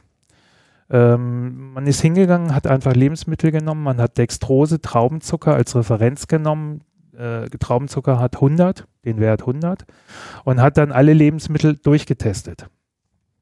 Und da ist es eigentlich äh, so, dass man, wenn wir jetzt als Sportler einfach mal anfangen, unsere Alltagsernährung umzustellen und uns niedrig glykämisch ernähren, sind wir eigentlich den ganzen Tag in der Fettverbrennung. Und das Schöne ist, als Ausdauersportler haben wir sowieso die Fettverbrennung trainiert, also es funktioniert. Und wenn wir jetzt noch ein Delta erzeugen zwischen Kalorienaufnahme und Kalorienverbrauch, passiert der Rest von selbst. Das ja, heißt, ist ja ziemlich einfach. Ich muss weniger Kalorien zuführen, als ich verbrauche. Und das, was ich esse, sollte alles niedrig glykämisch sein. Da gibt's äh, Das heißt Tipp, kein Zucker? Ja. Me oder möglichst wenig oder? Ja, das ist kein Zucker sowieso, aber es ist, ähm, es ist ja selbst beim Obst so. Man glaubt das nicht. Manche Obstsorten sind süß, haben trotzdem einen niedrigen glykämischen Index. Manche Obstsorten sind sauer und haben einen hohen glykämischen Index. Hast du da Beispiele? Äh, nee, jetzt nicht alle im Kopf. Also ich kann immer nur als Tipp sagen, da gibt's einen, ich habe ihn leider noch nie kennengelernt, gibt es einen Arzt, der hat mit zwei Kollegen, Dr. Nikolai Worms, hat den Logi Guide rausgebracht, kostet glaube ich 6,95. L-O-G-I muss ich ähm, sofort aufschreiben. Der hat sich die Mühe gemacht, die haben halt alle Lebensmittel kom komplett getestet. Das ah. heißt, die Probanden mussten dann eben alles essen und dann wurde eben auch äh, Blut abgenommen, wurde eben der Blutzucker gemessen. Und äh, für einen Athleten kann ich einfach sagen, die einfachste Form einer Diät ist wirklich niedrig glykämische Nahrung zu sich nehmen über den Tag, wirklich komplett auch in, in der Fettverbrennung damit zu bleiben und dann eben das Delta erzeugen zwischen Verbrauch und Aufnahme. Ja, ich habe jetzt selber bin ich im Herbst äh, so ein bisschen für mein persönliches Gewicht zu hoch gewesen, habe auch mich drum bemüht zu sagen, na wie nehme ich denn ab? Und habe dann so eine so eine Kalorienzähl-App hier benutzt. Okay. Relativ blauäugig rangegangen, die hat die hat dann gesagt, ja, du was bist du, bist du aktiv und so weiter, hat irgendeinen Kalorienverbrauch für mich ausgerechnet. Und dann konnte man eingeben, ja, ich will fünf Kilo in zwei, drei Monaten abnehmen. Und dann hat die einem gesagt, so und so viel Kalorien pro Tag darfst du essen sehr simplifiziert, hat mir aber sehr geholfen, hat auch funktioniert. Mit so ein paar Stages, wo du dann ein, zwei Kilo abgenommen hast, dann hat das wieder zwei Wochen gedauert, dann ging es weiter und so weiter. Und erstmal so ganz blauäugig damit angefangen, hat erstmal funktioniert, auch ohne dass ich das Gefühl hatte, schwächer zu werden. Ich war fit und so weiter und äh, habe aber in dem Prozess erst ein paar Dinge dazugelernt, weil ich glaube, dass dann die Algorithmen meiner Social Media Aktivitäten dann irgendwie dann auch die richtigen Videos vorgeschlagen haben, unter anderem auch so ein, so ein Doktor da bei YouTube, der dann erzählte, wo ich dann noch dazu gelernt habe, okay, ja, nicht mehr als 500 Kalorien Defizit, weil wenn man zu viel Defizit macht, dann geht der Körper in so einen Sparmodus und erstmal gibt er keine Leistung mehr her und zweitens Jojo-Effekte wieder möglich und so weiter, Heißhunger ja. kommt. Ja. Eine Sache und eine zweite Sache, die ich gelernt habe, ist, gerade als Athlet wohl ganz, ganz wichtig, dass man und vor allem als Veganer oder Wege, hauptsächlich veganer Mensch, lebender Mensch, dass man gerade beim Abnehmen Riesenproblem kriegt, dass auch da die Muskelmesse angegriffen wird, wenn man nicht sich proteinreich ernährt. Und da kommen wir später vielleicht auch noch mal im Detail auf die Proteine, Aminosäuren und so weiter. dass das aber ja gar nicht so einfach ist, dass ich da ohne Pulverchen gar nicht auskomme, wenn ich nicht den ganzen Tag Kichererbsen esse. Ja, also es ist wirklich Man so, muss- dass, ja. dass wenn, wenn man das macht, da habe ich so ein paar Fehler auch, glaube ich, am Anfang gemacht oder auch in meinen früheren. Ich habe ja schon mal, also es ist ja im Sportlerleben kommt das oder im jedes Leben kommen ja Leute auf die Idee, sagen, ich mache mal eine Diät. Was man früher für Fehler gemacht hat. Hat man Low Carb gemacht, keine Kohlenhydrate mehr gegessen, hat man sich gewundert, dass man den ganzen Tag schlechte Laune hat. Denn dann, dann, ne, dann versucht man vielleicht ganz viel Früchte und Fruchtwasser, äh, also, also Fruchtsäfte zu trinken, die einen erst recht fett machen oder die Leber verfetten und solche Sachen. Also es sind ja so viele Fehler auch, die man da machen kann und wo immer das Jojo kommt. Und ich habe jetzt das erste Mal, und das deckt sich ja auch mit deiner Aussage, mit diesen etwa, jetzt esse ich nicht mehr weniger Kalorien, weil ich nicht mehr, mehr abnehmen will, ne? Und irgendwie das erhalten will. Aber ich habe es geschafft, relativ gut abzunehmen, ohne Leistung zu verlieren. Im Gegenteil, sogar durch gutes Training sogar Leistung gewonnen. Also wirklich die nominale Wattzahl erhöht.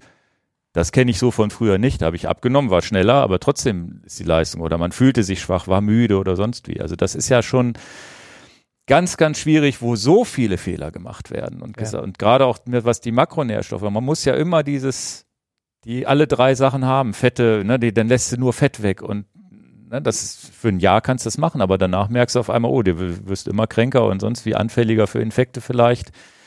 Ist ja, ist ja ein ganz, ganz spannendes Thema und auch, wo viel in den Brigitte-Zeitschriften, glaube ich, auch viel, viel Doofes geschrieben wird und man da viele Fehler machen kann.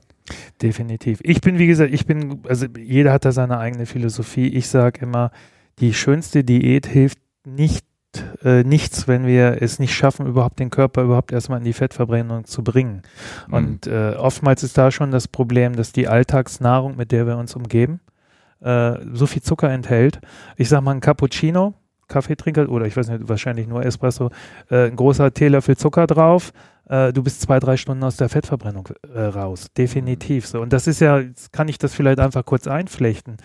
Wir haben, ich, also das ist eine Zahl, die ich jetzt mehrfach gelesen habe, bestätigt äh, wird man sie kaum kennen, weil das sind natürlich Dunkelziffern, aber die Zahl der Diabetes Typ 2 erkrankten Menschen in Deutschland plus die, die man annimmt, die schon Prädiabetiker sind, sind 16 Millionen. Da können wir von einer Volksepidemie reden. In China redet man inzwischen von einer der größten Epidemien überhaupt, Diabetes, weil durch, durch äh, Pepsi, Cola und äh, Kentucky Child Friggin und äh, ich verunglimpfe den Namen immer, Entschuldigung. ja. Ähm, RTL die Samstagnacht. sind, die sind mit diesen, mit diesen Zuckermengen überhaupt gar nicht. Da entwickelt sich Diabetes noch schneller. Wie kommt Diabetes? Warum entwickelt sich das bei uns so? Da will ich ganz kurz drauf eingehen, weil ich immer wieder feststelle, viele haben das gar nicht verstanden. Wir haben, wenn wir mal zurückdenken, wir als Männer hier, vor zigtausenden Jahren hätten wir noch, die Frau wäre in der Höhle, hätte das Feuer ange, äh, angeschmissen und versucht irgendwie äh, am Laufen zu halten und wir wären draußen auf Jagd gewesen oder hätten Gemüse und Obst eingesammelt, was weiß ich auch immer. So, und es gibt mal Essen, es gibt kein Essen. So, heute ist es so, also wir sind dem Essen hinterhergerannt, will ich damit sagen. Heute ist es so, das Essen rennt uns hinterher. Ich mache mal so, oftmals in Schulungen sage ich, macht mal die Augen zu, stellt euch mal bildlich vor einer Tankstelle an der Autobahn und überlegt mal, was ist um euch herum? Ist nur Einfachzucker. Ist nur Einfachzucker. Und das ist selbst in den, in den Regalen inzwischen bei den Getränken so. Diese Softdrinks etc. haben einen Raum eingenommen, das ist gigantisch. So, und heute ist wirklich das Essen verfolgt uns. Und das größte Problem ist, man weiß, dass der Mensch, um sich überhaupt auf, auf Dinge von den Genen her einzustellen, tausende von Jahren braucht diese Zuckerrevolution, die über uns her reingebrochen ist, die ist ja innerhalb von, ich sage jetzt mal 60, 70, 80 Jahren gekommen. Mhm. Wir sind da gar nicht drauf angepasst. Das ist das große Problem. Und was passiert, ist wirklich, dass wir im Grunde genommen, so entsteht Diabetes. Wir nehmen halt diese Einfachmengen, äh, Einfachzucker zu uns. Äh, unsere Bauchspeicheldrüse schüttet Insulin aus, mehr als benötigt. Wir kommen in die Unterzuckerung. Das heißt, nach zwei, drei Stunden kommt schon wieder das Carbo-Graving. Oh, jetzt nochmal wieder ein Keks oder noch ein Kaffee und nochmal dies. Und so ist der ganze Tag ist eigentlich der Blutzucker nur in so einer Riesenspirale drin und genauso natürlich auch die Bauchspeicheldrüse. So, und irgendwann werden aber unsere Körperzellen so ein bisschen resistent gegen das Insulin und träge. Ich sage einfach mal, sie werden träge. Und die Bauchspeicheldrüse sagt, pff, produziere ich mehr. Euch kriege ich schon klein. Und ich habe hier manchmal habe ich das Gefühl, als wenn der Ton fast weg ist. Ja, wir hören dich aber. Ja? Okay, dann ist Dann alles ist gut. vielleicht, nee, also es ist, ist Alles gut. Kein, Dann- okay. Dann passt das. So, und ähm, ich sag mal, die Zellen werden träge, die Bauchspeicheldrüse euch kriege ich, kein Problem, ich produziere ein bisschen mehr. So, und das, das ist wie eine Todesspirale, weil irgendwann sagt die Bauchspeicheldrüse, will nicht mehr. Mhm. Es ist jetzt mal die ganz einfache Form der Diabetes. Und Ja. als ich ein kleiner Steppke war, sagte man, äh, Diabetes Typ 2 ist Altersdiabetes. Das ist Kennt ja ihr so ein Begriff, den man immer noch Genau. verwendet. Ihr könnt heute, egal wo, in die Krankenhäuser gehen, fragt, was ist das Eingangsalter für Typ 2 Diabetes? Vier, fünf Jahre. Und das ist erschreckend. Das ist einfach erschreckend. Vier, fünf das Jahre ist, alte Kinder. Ja, vier, fünf Jahre alte Kinder. Das ist wirklich, wo, wo einfach schon Kinder ganz früh eben mit, mit Mengen an Einfachzucker irgendwie ernährt werden und wo eben ganz Aber früh ist das diese nicht auch- Verlaufsform auftritt. Was sagst du zu der These, dass das dass Zucker eigentlich ähnlich wie eine Droge wirkt? Zucker ist eine Droge. Zucker ist eine Droge. Das Schöne ist ja, seit dem Spiegelbericht war eine Titelstory. Früher war ich mal Spiegelfan, heute nicht mehr. Das ist ein anderes Thema. Okay. äh, ähm, Zucker ist eine Droge war Titelseite. Äh, ich glaube, ein Sechs-Seiten-Bericht. Hat mich extrem gefreut, weil ich das äh, schon seit Jahren so sage. Ähm, man weiß oder man darf es heute tatsächlich öffentlich auch so sagen. Ja, ja, stimmt, da gab es also früher richtig Klagen und so weiter gegen. Ich hatte, hatte auch schon mal eine anhängen. Ach, krass. ja, ja, Ach ja, so? Ja, Ja, von ja, der ja. Industrie vielleicht, Ja. weil das ist ja auch, da wird auch Definitiv. viel Geld umgesetzt. Definitiv, Ist das so, ja? definitiv. Echt? Ja, ja, ja, ja, definitiv. Ja, Aber heute ja, ist, es ist, gibt, gibt eine. Du, du, gibt du hattest, Entschuldigung, du hattest eine Klage, weil du gesagt hast, Zucker ist wie eine Droge, oder? ist, ich habe ich hab, äh, unser, unser Produkt mit langkettigen Kohlenhydratpolymeren, wo eben nur ein kleiner Teil Einfachzucker ist, verglichen mit Zucker. mhm. Und das hat dann zu einer richtigen Klage mit Unterlassungs-, strafbewährte Unterlassungserklärung, mit allem drum, drum und dran. geführt. Halleluja. Ja, die haben Okay. richtig draufgehauen. ja, ich habe Heute würde ich da, glaube ich, ganz anders mit umgehen und das wäre äh, gar nicht mehr das Problem. Wie gesagt, Spiegel hat da das ein bisschen die Tür geöffnet, auch andere sind nachgefolgt. Es gibt auch tolle Dokumentationen auf Arte etc. zum Mhm. Thema Zucker, äh, gerade dieser Einfachzuckeranhalt. Und da, das Problem ist ja, dadurch entsteht eben auch Adipositas, dadurch entstehen mehr Schlaganfälle, Herz, äh, Kreislauferkrankungen etc. Das ist für das gesamte Gesundheitssystem eine einzige Katastrophe. Mhm. Ja, und am Ende ja auch fürs Wohlbefinden dann. Ja. Und das Gemeine ist jetzt, jetzt ist das Gemeine, wir Sportler sind aber am Ende ein bisschen auf Zucker angewiesen, weil Genau, Teil ja, einfach Zucker ja. brauchen wir. Ja, weil ja. für uns ist es auch ein Stück weit Benzin. Genau. Ja, ja. Ja, es gibt einen, ich habe mal einen interessanten Vortrag, ich weiß aber, den finde ich jetzt nicht mehr raus, äh, gesehen, auch zu dem Thema Ernährung. Und gerade dieser Zuckerbereich ähm, ist ja für die Industrie eine ganz billige Zutat, die jedem schmeckt. Also einfach zu verkaufen, billig zu verkaufen. Und jetzt sind wir in dieser privilegierten Situation, dass wir vielleicht äh, ja von von der Einkommensklasse und von der Kopfklasse vielleicht sagen, ja gut, wir sind wir wir, geben, machen machen uns überhaupt Gedanken darum, dass aber das größere Problem der Gesellschaft ja ist, derjenige, der sich keine Gedanken drum machen will oder kann oder vielleicht auch am, am Existenzminimum lebt, das heißt gar nicht das Geld hat oder so viele private Probleme hat, dass er sich das allerletzte, wo er sich Gedanken drüber machen kann, ist die Ernährung. Und dein Beispiel, der steht dann dieses sich vorstellen, wie sieht es denn an der Tanke aus? Wie sieht es im Supermarkt aus? Wie sieht es in der Auslage des Bäckers aus? Es ist immer Mehl und Zucker zusammengemischt in irgendeiner Form und Weise. Es fehlt das Protein, der Sattmacher, was ich gelernt habe. Das heißt, sobald du kein Protein oder nicht irgendwie was Gehaltvolles da drin hast, äh, wirst du nicht satt von dem Zeug, isst noch mehr, isst noch mehr, isst noch mehr, isst das Teilchen, dass das ja schon das Angebot ja eigentlich verboten sein müsste. Dass es, dass es so leicht zugänglich ist und so weiter, dass, dass Menschen, weil du kannst ja, der eine hat das Hobby, sich um Ernährung Gedanken zu machen, weil er Sportler ist, wir jetzt vielleicht. Aber der andere, der da gar keine Zeit zu hat, der kann, hat ja gar keine Chance. Der macht die Fehler, ohne es zu wissen. Es geht leider, es ist leider noch schlimmer. Also muss ich leider sagen, wenn man sich länger damit beschäftigt, ich gucke sehr viele Dokumentationen, ich bin kein großer Fan von dem normalen Tagesprogramm im Fernsehen, eigentlich gar nicht. Und gerade Arte hat da zum Beispiel auch ganz tolle Dokumentationen und da bin ich auch auf eine gestoßen. Ich wollte das gar nicht glauben, aber es gibt in südamerikanischen Ländern zum Teil ist es so, gerade in den Favelas, in den Slums etc., wo Wasser teurer ist äh, als gewisse, ich nenne es jetzt mal koffeinhaltige Getränke oder äh, Softlimos und so weiter und so fort. Katastrophe. Ja, ja. Katastrophe. Da ist die Diabetes jetzt schon geht nur in eine Richtung. Weil alleine schon die Softdrinks, wenn man, es gibt ja immer dieses schöne Bild, eine Flasche Cola und dann die Würfelzucker da. Wie viel Zucker da eigentlich drin ist, das ist Wahnsinn. Und das wird dann einfach, weil es auch noch billiger ist als Wasser, das muss man sich erstmal so auf der Zunge zergehen lassen, wird da jeden Tag konsumiert. Wozu das führt, ist am Ende klar. Mhm katastrophal. Also insofern teilweise ist es ja nicht nur so, die haben vielleicht gar nicht die Zeit und die Möglichkeiten, sich damit auseinanderzusetzen, selbst wenn sie es hätten, müssen sie dann noch bereit sein, für Wasser mehr zu zahlen als für, für das, was, was eine Frechheit ist, aus meiner Sicht. Also das mhm. ist, äh, ist nicht schön. Definitiv ja. nicht schön.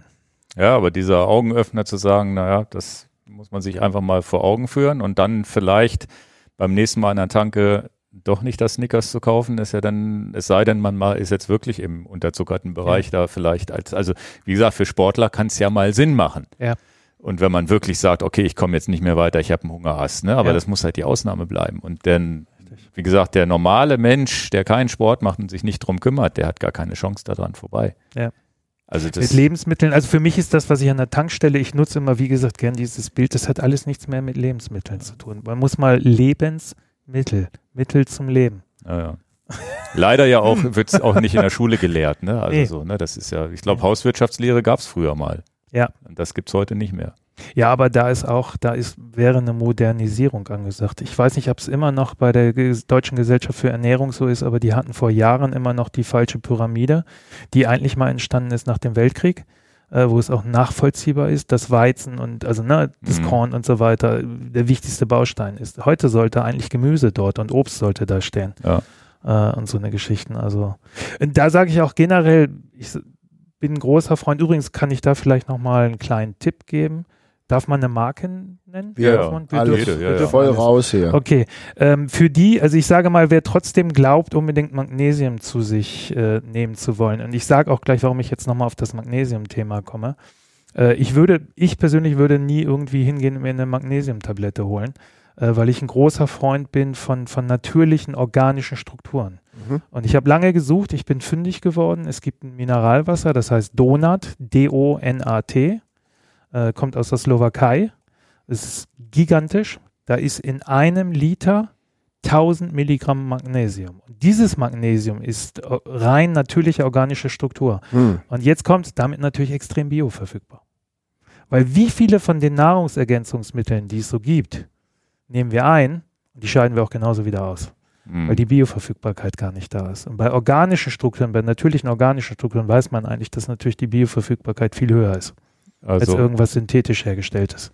Und ist da das dann beim Calcium ähnlich, wo man sagt, da gibt es ja auch Calcium, was aus Korallen irgendwie gewonnen wird oder ich, so? Also ich bin da zu wenig, also da müsste man jetzt tatsächlich dann äh, die Ernährungswissenschaftler, soweit reicht es bei mir nicht mit meinem Wissen, da bin ich immer vorsichtig. Äh, mutmaßlich würde ich sagen ja, hm. aber wissen tue ich es nicht. Aber ansonsten ist ja so der gesunde, ist ja wieder diese wenigen Zutaten. Ne? Ja. Lieber den Apfel oder Apfel als Zutat haben, als, als jetzt äh, das Vitamin C oder was auch immer im Apfel so drin ist, als einzelne chemische De Zutat. Ne? Definitiv. Also den Kochlöffel zu rühren oder zu, zu schwenken mit, mit natürlichen äh, Zutaten, die man schonend herstellt, ist immer deutlich vom Vorteil, als irgendwie zu meinen, man kriegt alles über Pillen irgendwie in den Körper geschleust. Ja. Also definitiv. Und Magnesium, gerade dieses Donut, das Wasser, ich merke das extrem, wenn ich das zu mir nehme. Noch nie gehört die ich Marke. Es äh, gibt eigene Kuren da sogar in der, in der Slowakei gibt ein eigenes Kurzentrum. Wo gibt's das? Hast, kaufst du das normal bei deinem Getränkehandel oder muss also man das im Internet bestellen? Im Internet tatsächlich. Also es ist echt gar nicht so einfach. Ähm, es, da ist es im Moment ausverkauft. Ich wollte es gerade wieder bestellen bei My Products. Ist, glaube mhm. ich, eine österreichische Firma. Mhm. Normalerweise kostet eine Flasche 2,40 Euro, 2,50 Euro. Und das finde ich für einen Liter völlig in Ordnung. Das ist wie gesagt 1000 Milligramm Magnesium, natürliches Magnesium. Das kommt so aus der Quelle raus. Das muss man sich. Aber das ist jetzt Wasser, was du zusätzlich zum normalen Wasser trinkst oder nimmst du dann nur das Wasser? Ich, wenn ich jetzt mal eine Zeit, äh, um einfach, äh, weil mich powert das auch. Ich merke einfach, dass ich tatsächlich im Alltag nochmal lebendiger bin. Ich merke, dass mein Muskeltonus runtergeht, gerade wenn ich angespannt bin. Also bei mir hat das schon viele, viele Einflüsse. Und ich nehme dann morgens 0,1 Liter, ich nehme tagsüber nochmal 0,1, 0,2, 0,1 Liter, genau. Mhm. Nochmal am Abend. Irgendwie. Und ich finde, es schmeckt noch nicht mal schlecht. Also es ist wirklich auch noch. Aber das ist für dich sozusagen Supplemente. Die Supplemente-Frage kommt ja noch. Das heißt, du ja. supplementierst dann doch Magnesium, obwohl du sagst, gegen Krämpfe im Wettkampf wieder doof. Aber Genau, im Alltag, um sich wirklich, weil das auch für den gesamten Energiestoffwechsel auch förderlich ist, äh, Ja. mache ich das. Aber Ist ich würde nie auf die okay. Idee kommen, das während des Wettkampfs zu nehmen. Never Mhm. ever. Mhm. Okay. Haben wir jetzt die zehn Fehler eigentlich durch? Ich habe hier nicht mehr mitgezählt. Halbwegs. Die wichtigsten Sachen haben wir. Okay. ähm, ja, das, Wir haben noch so viele Sachen hier aufgeschrieben. Wie sollen wir das Oh, denn Hilfe. alles unterbringen? ja, das, wir müssen jetzt hier wahrscheinlich ein bisschen ich glaube, wir ausdünnen. müssen ein bisschen ausdünnen, weil das ist richtig viel. Was Ich habe trotzdem noch mal eine Frage. Wahrscheinlich für wir, den Block zehn Minuten eingeplant, oder? ja, ja, ja, aber es macht ja Spaß. Das war Also so die wir- Einleitung. Aber es macht ja, und das ist ja unser Podcast, der entwickelt sich dann in eine Richtung, ja, so persönliche Fragen sind ja auch dabei und Erfahrungsberichte und so. Und äh, ich mag die anschaulichen Dinge immer. Ja. Ich immer auch. grundsätzlich, was ich so bildlich, Ja. es ist ein Podcast, der wird ja vorwiegend, ist der ja nur für die Ohren. ja. Und was man den Leuten bildlich mitgeben kann, was sie nachvollziehen kann, da, da gewinnst du mich immer. ja. Ich würde jetzt mal das Thema Supplemente ansprechen. Nahrungsergänzungsmittel. Jetzt haben wir tatsächlich ja eben das Thema Magnesium gehabt, wo du sagst, das supplementierst du auf eine Art, die dir am natürlichsten vorkommt mit diesem Wasser. Ähm, erstmal, es gibt ja viele Nahrungsergänzungsmittelgegner. Wie siehst du das? Was entgegnest du denen? Bist du vielleicht selber Nahrungsergänzungsmittelgegner? Welche Nahrungsergänzungsmittel hältst du für sinnvoll, welche nicht? Das fände ich nochmal spannend. Also grundsätzlich ist es so, dass, dass tatsächlich, wenn ich jetzt erstmal auf meine eigenen Produkte oder unsere eigenen Produkte schaue, wir, glaube ich, nur zwei Produkte haben, die in die Kategorie Nahrungsergänzungsmittel gehören. Da sind wir auch ganz stolz drauf. Das heißt, unsere Gels, unsere Riegel, unsere Getränke, das sind alles Produkte des alltäglichen Verzehrs. Das ist uns extrem wichtig. Und Produkte des alltäglichen Verzehrs äh, ist die gleiche Klassifizierung, in der ein Müsli, ein Knäckebrot etc. ist. Das heißt, Woran die liegt das? Wie habt ihr das gemacht? Also was muss man weglassen, damit es nicht ein, oder was muss man es da gibt, erfüllen? es gibt halt, das ist die Nahrungsergänzungsordnung oder überhaupt die Lebensmittelordnung, es ist halt so, dass unsere äh, in, in unseren Produkten, die ich eben genannt habe, einfach nur Inhaltsstoffe sind, die erstmal völlig, völlig normal im Food-Bereich auch verwendet werden. Hm. Das ist der entscheidende Punkt. Wir haben keine hohen Mengen von irgendwas drinne äh, und all diese speziellen Themen. Und es ist ja bei Nahrungs, also ich bin bei Nahrungsergänzungsmitteln, es gibt ein paar, die ich richtig gut finde, ein richtiger Fan von bin. Und generell bin ich aber auch kritisch, wenn es insgesamt um die Klasse geht der Nahrungsergänzungsmittel, weil ich immer auch wieder mal Produkte in die Hand nehme. Ich bin natürlich auch super neugierig, gucke mir viele Sachen an. Da gucke ich drauf und kenne die Inhaltsstoffe nicht. Ich habe die noch niemals gehört, Mhm. wo ich dann sage, würde ich das freiwillig schlucken? Nee, höchstens nach einer zwei Stunden Aber das geht ja Recherche im jedem von Internet. uns so. Ja, ja. Wer hat Und- nicht schon mal hinten drauf genau. geguckt und sagt, was soll denn das eigentlich? Was ist denn das eigentlich? Genau. Und ich glaube, das ist fast so, also selbst im Gel-Bereich, ich meine, ich gucke jetzt auf 30 Jahre Energy Gel zurück und war mit, mit den Gels der Erste, der überhaupt damit auf in den Markt vorgestoßen ist.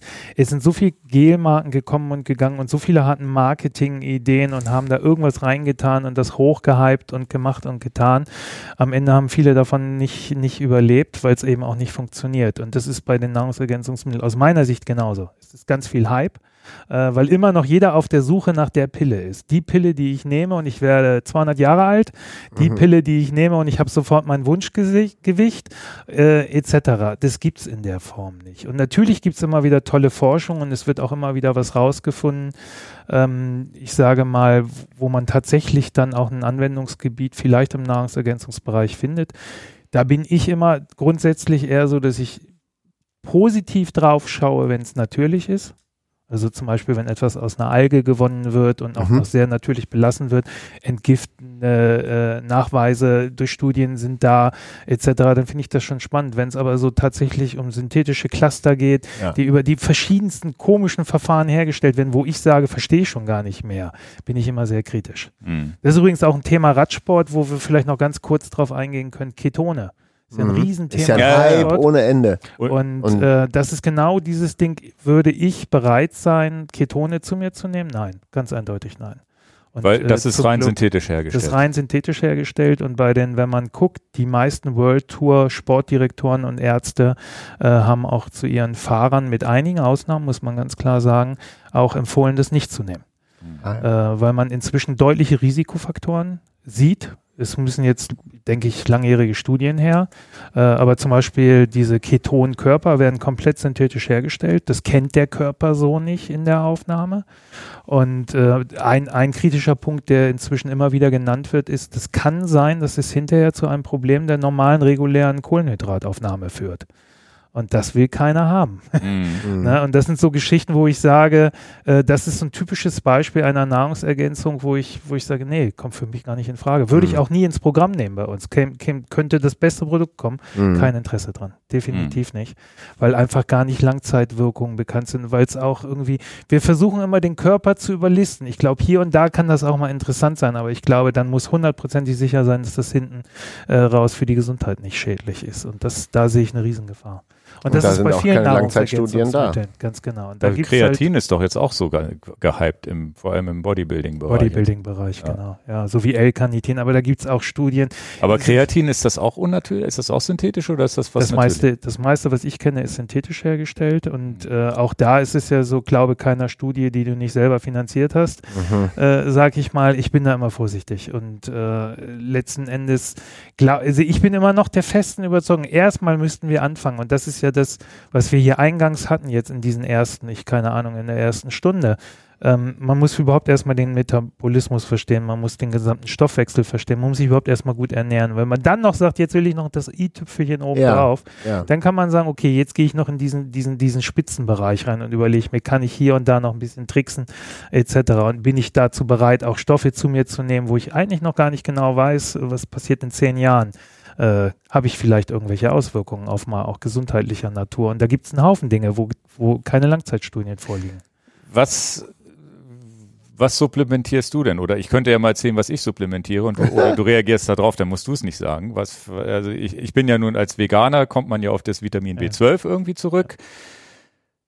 Was ich erst spät kennengelernt habe, ist tatsächlich Algenöl, damit ich diese Omega-3-Fettsäuren, die der Mensch, der Fisch isst, automatisch eigentlich sogar in sehr guter Konzentration kriegt, dass ich da habe ich glaube ich als Veganer die einzige Chance über Algenöl ranzukommen. Fischöl gäbe es noch, aber ist halt eben dann nicht mehr, ist dann wieder ein tierisches Produkt. Vitamin D bin ich ein Fan von, weil ich sage, na gut, das äh, vielleicht nicht in diese, da gibt's ja auch so einen Hype mit ganz hoch dosiert und so, da bin ich nicht so ein Freund von, aber auch so ein ab und zu Dings. Was haben wir noch? Calcium, Magnesium habe ich auch so, da weiß ich, da kann ich ja auch nennen hier, das habe ich den Hersteller Brain Effect, wo ich sage, na gut, das wird aus einer Koralle gewonnen und ich glaube bei Magnesium haben sie auch eine natürliche, sich zumindest natürlich anhörende Quelle. Kann man auch nie hundertprozentig sicher sein. Ähm, tatsächlich nutze ich auch dieses grüne Pulver, was wir als Sponsor hier haben, ab und zu mal, aber äh, aber da gucken wir auch auf, auf die Zutatenliste. Da gucken wir auch auf die Zutatenliste. Also da ist natürlich viel drin, aber so die, die erstgenannten Dinge, die sind so für mich so essentiell, wo ich sage, B12, Omega, glaube ich, keine andere Chance. Ne, kann ich mir ja auch ein Öl, das ist ja wie ein Olivenöl, kann ich mir auch ein Öl auf übers Müsli. Ja. Gibt's auch leckere Sachen von verschiedenen Firmen. Ja. Und Vitamin D, das sind eigentlich so die Sachen, die ich am ehesten sehe. Und eine Sache, die bei mir noch dazu kommt, weil ich jetzt auch wirklich viel trainiere und mich schon so in Richtung, ja, eher wieder richtig, ja, weiß nicht, schon zehn Stunden Sport die Woche mache, komme ich nicht dran vorbei, wenn ich wirklich diese 0,8 bis 10 Gramm, äh, 0, also diese 0, sagen wir mal 1,5 Gramm pro Kilogramm Körpergewicht Eiweiße zu mir zu nehmen, kriege ich das nicht durch normales Kochen hin. Weil ich eben nicht das Rindersteak vielleicht oder eben die, die, das Ei oder die, die, die, die, die Käsesorte noch dazu kriege da weiß ich nicht, wie ich dran vorbeikomme an diesen Proteinshakes und, und ein Produkt von euch auch tatsächlich, auch diese Amino-Tabletten. Ja. Wir decken, also ich sage mal, das ist schon fast deckungsgleich. Ähm, Vitamin D3 in Kombination mit, mit K. Ja. Äh, allerdings nur im Winter. Also, weil das brauchen wir im Sommer nicht. Zumindest nicht als Freizeitsportler draußen. Ganz ne? genau. Ja. Ähm, Vitamin B12 sehe ich auch als absolut äh, notwendig als Vegetarier. Ich bin kein Veganer, aber ich bin Vegetarier. Äh, das seit 43 Jahren. Da ist äh, ansonsten eine Lücke, die klafft.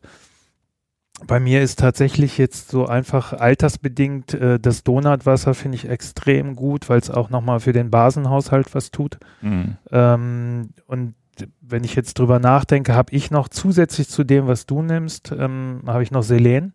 Das liegt aber mit äh, meiner Schilddrüse, hängt das zusammen. Wir haben ja alle eigentlich in unserer Kindheit, die meisten von uns, Jodmangel gehabt. Und ich mhm. merke einfach, dass eine gewisse Selenmenge tatsächlich äh, mir gut tut. Mhm. Auch äh, Energiestoffwechsel etc. Also insgesamt dann eine, bessere Balancierung passiert. Und dann habe ich tatsächlich äh, als Vegetarier, ich esse zwar noch Käse, eben kein Veganer, äh, auch mit den mit dem äh, Aminosäuren, mit den acht essentiellen. Mhm. Äh, in speziellen Kombinationen. Äh, das tut mir extrem gut, gerade für die Muskeln. Wir, je älter wir werden, desto schwieriger ist es auch, Muskelmasse aufzubauen oder überhaupt noch zu erhalten. Also das ist natürlich schon ein Schwerpunkt, wo ich auch genau drauf gucke, weil dadurch, dass ich nun gar kein Fleisch schon seit so vielen Jahren esse, keine, keine Eier esse, also jetzt, wenn irgendwo Eier drinne sind und verbacken sind oder so, mache ich jetzt keinen Bogen drumherum, aber jetzt Eier selber als mhm. gekochtes Ei, so stehe ich einfach nicht drauf. Und äh, insofern muss ich da schon wirklich auch genau hinschauen. Aber das deckt sich. Also da gibt es mhm. auch nicht, bis auf das Selen wüsste ich da jetzt auch nichts. Ich bin, wie gesagt, auch bei den Nahrungs, es gibt zu viele äh, wo, wo, wo ich einfach sage, da ist mir die Studien, Studienlage einfach viel zu dünn, da wird mhm. alles Mögliche gehypt, das ist alles synthetisch hergestellt. Man weiß ja zum Beispiel auch gerade bei Frauen, die einen Eiselmangel haben. Das ist natürlich ein Riesenmarkt für die, für die Pharmaindustrie und für alle möglichen, die da was herstellen, aber 99 Prozent wird in der Regel eher wieder äh, aus dem Körper rausgehauen. Es wird kaum aufgenommen. Also gerade Eisen für den Körper aufzunehmen, extrem schwierig. Man weiß aber, wenn wir sehr eisenhaltige Nahrungsmittel zu uns nehmen, also wirklich Gemüse etc., das wird am besten aufgenommen. Haferflocken und so. Wie das, Kram, das sind relativ Beispiel. einfache Sachen. Ne? Ja. Also es ist, es ist letzten Endes deswegen immer der Kochlöffel. Äh, also für mich ist eigentlich entscheidend nachher die Bioverfügbarkeit und organische Strukturen, natürliche vorkommende organische Strukturen sind in der Regel bioverfügbarer und äh, mit Sicherheit dann auch auch gesünder. Ist das vielleicht so ein, so ein genereller Tipp? Ich schreibe mir das mal auf hier, dass ich den Timestamp eingebe, dass man ja schon, dass es ein paar Supplements gibt, die halt wichtig sind, wenn man vielleicht auf andere Sachen verzichtet. Das heißt, na, wenn wir jetzt Fleisch essen würden, hätten wir das B12-Problem vielleicht nicht. Dann nimmt ja das Tier B12 auf, letztendlich durch Verunreinigung des Bodens, wenn ich das richtig so verstanden habe mal. Ist das so? Muss ich jetzt selber? Ja, also, glaube ich, durch Bakterien und Kram okay. und sonst wie. Und wenn dann irgendwo ein Reh wow. hingekackt hat und das andere Tier isst das dann und irgendwie kommt dann kommt das irgendwie zustande, habe ich zumindest mal so gelesen. Aber es ist auch so gefährliches Halbwissen, glaube ich. ja, aber am Ende ist es, äh, am Ende ist es so, dass äh, ja doch ausgewogene Ernährung und wenn supplementieren möglichst natürlich, ist auch so ein Punkt, na, wo wir wieder auf diesen Punkt kommen, möglichst wenig Zutaten.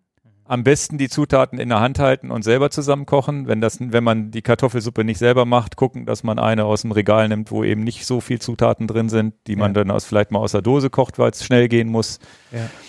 Ähm, das ist dann doch schon, schon ein wichtiger Punkt. Ne? Bis, ja. Kannst du das für dich selber durchhalten mit dieser Ernährung? Wenn du jetzt so viel Wissen hast, kochst du auch viel oder ist das, bist du dann trotz de, des vielen Wissens so ähnlich wie ich drauf, der dann doch nicht so einen Bock hat zum Kochen.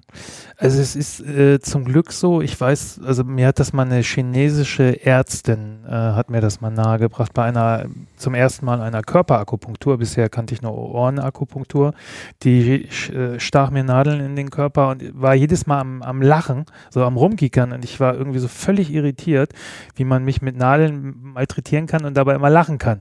Und ich habe sie dann gefragt und sie sagte, naja, das ist ganz einfach, du bist so lange damals damals waren es vielleicht 35, 36 Jahre war ich Vegetarier. Äh, sie merken halt die, den, den Stich und auch die Wirkung der Akupunktur so extrem. Worauf will ich hinaus, wenn wir äh, uns so lange, ich sage mal für mich, ist ja mal eine Frage der Perspektive, gesund ernähren. Ähm, bei mir ist mit Sicherheit ein sehr gesundes Basensäurenhaushalts Niveau da. Äh, das ist auch so, dass aber mein Körper extrem reaktionsschnell ist. Das heißt, wenn ich Dinge esse, die ich nicht vertrage, das glauben viele nicht. Ich merke das innerhalb von Millisekunden oder Sekunden.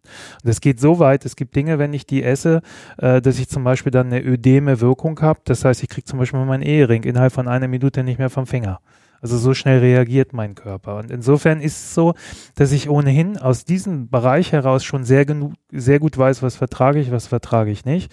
Und das führt eigentlich grundsätzlich dazu. Ich weiß, dass ich die meisten äh, prozessierten, durchprozessierten Nahrungsmittel nicht gut vertrage. Das ist, je natürlicher etwas ist, desto besser vertrage ich es und äh, je besser oder schon man das Ganze auch noch äh, kocht, macht und tut, desto, desto besser äh, kommt es im Körper an. Und das spüre ich. Das Mhm. hört sich blöd an, aber ich spüre das.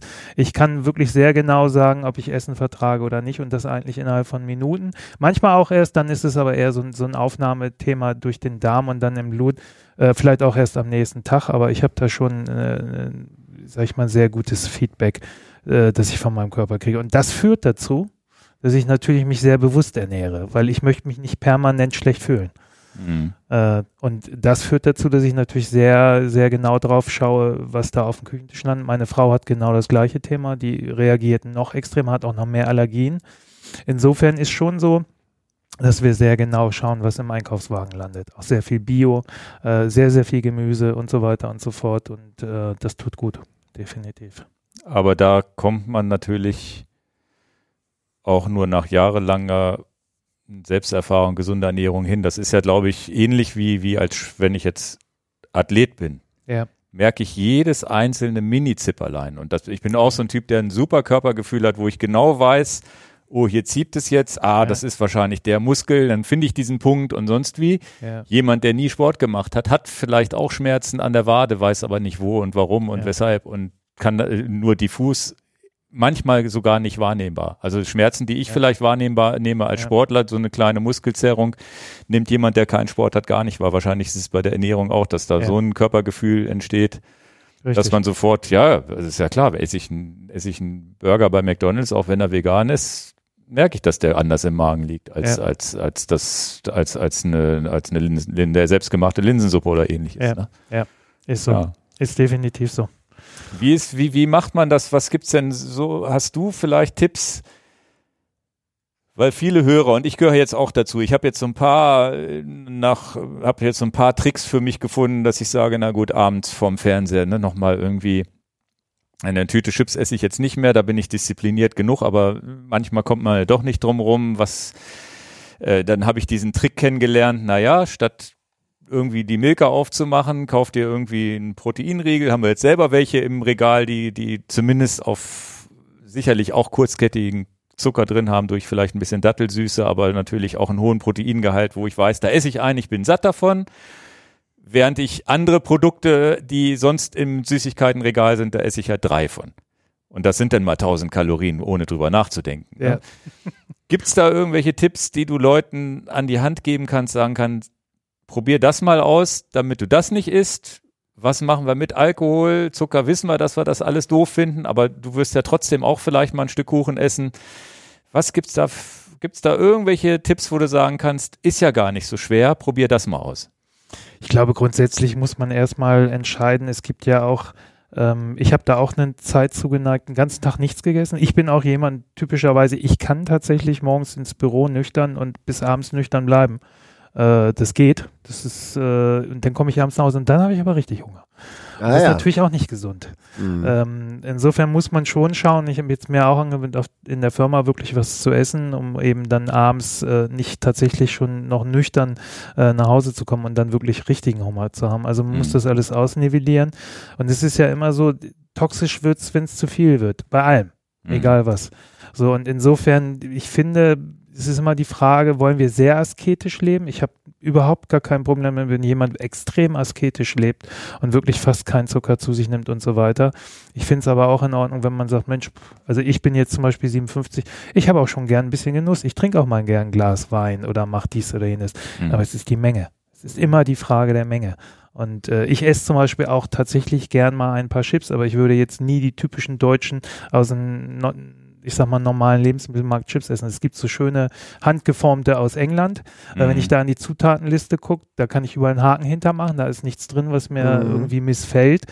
Und da sehe ich dann auch zu, dass ich nur eine Handvoll esse irgendwie. Und dann fühle ich mich aber auch gut dabei und Mhm. äh, kann das genießen. Also es ist immer die Frage, wie viel will ich Genuss, wie viel will ich Asket sein, wie weit will ich meine Performance steigern. Klar, wenn ich äh, Performance, wenn ich wirklich jetzt vorhabe, ich sage mal, ein, ein Athlet, der jetzt sagt, vielleicht in jungen Jahren noch, ich habe noch die Chance, äh, eine Elite-Lizenz äh, zu erwerben, der sollte natürlich nicht zu sehr in den Genussbereich gehen, weil wenn man da mal mit angefangen hat, wird der Wein doch zu lecker und etc. Und während wenn wenn man sagt, oh, ich kann das alles ausmitteln. Insofern ist das, muss das jeder für sich selbst entscheiden und äh, dann ist äh, eher so, finde ich, muss man rausfinden, wo hat man seine Schwächen und warum hat man sie? Was ist der Treiber?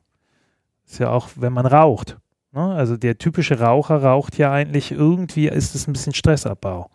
Und äh, kriegt man nicht tatsächlich den Stress anders abgebaut? Kann ich diese, diese Zeit der kurzen Besinnung mir anders holen? Das kann beim Stressesser so sein oder jemand, der dann Süßes braucht. Oder ich, ich sag mal ganz blöd, äh, fehlt mir was anderes, was ich versuche zu kompensieren, indem ich mir jetzt eine Tafel, Tafel Milka irgendwie reinziehe. Und wenn ich rausfinde, was das ist, dann versuche ich natürlich das eher äh, mir zu holen. Also das ist, ich glaube, da muss man eher so ein bisschen bewusster insgesamt mal auf die Mechanismen gucken, denen man da unterliegt. Ich bin zum Beispiel früher und ich habe einen guten Coach seit 2009, zu dem ich sehr, sehr gern gehe, wo wir viel Business Coach ma Coaching machen, aber eben auch so private Dinge mal beleuchten. Ich habe früher den Fehler gemacht, dass ich dann wirklich linke Spur die ganzen Tag in der Firma gesessen, gemacht, getan und so bin ich aber auch nach Hause gekommen. Mhm. Heute weiß ich, ich brauche auch einen Cut, irgendwie, wie ich mir den auch immer hole. Und wenn ich äh, meinen Lieblingsmusiker im Auto höre und mal kurz so. Und wenn ich dann immer noch na, nach Hause komme, meine Frau lacht dann immer, aber noch immer auf der linken Spur bin, weil ich habe es nicht geschafft, von der linken Spur runterzukommen, habe ich gewisse Mechanismen heute, wie ich runterfahre. Mhm. So, und äh, wenn ich dann runtergefahren bin, fange ich ganz anders an zu essen. Viel genussvoller. Weil dann hat Essen auch mal wieder was Genussvolles und nicht was Kompensierendes. So, also insofern finde ich diese, diese psychologischen Momente da drin, die finde ich ganz wichtig zu durchleuchten und wo hat man seine Schwächen und mal zu analysieren, warum habe ich die? Also zum Beispiel, wenn ich trinke ich ein Glas Rotwein, weil es mir schmeckt, oder trinke ich vielleicht noch ein zweites, ein drittes, weil ich dann besser schlafen kann, dann habe ich vielleicht was, wo okay. ich dran arbeiten sollte. Mhm. Was bedrückt mich da? Bin ich innerlich unruhig, äh, etc. Also, weil wir neigen, ich glaube, viele, viele Menschen neigen dazu, Nahrungsmittel ab fester oder flüssiger Form äh, tatsächlich auch als Kompensationsinstrument äh, sozusagen zu nutzen. Und wenn, wenn das der Fall ist, muss man erstmal ganz woanders dran setzen.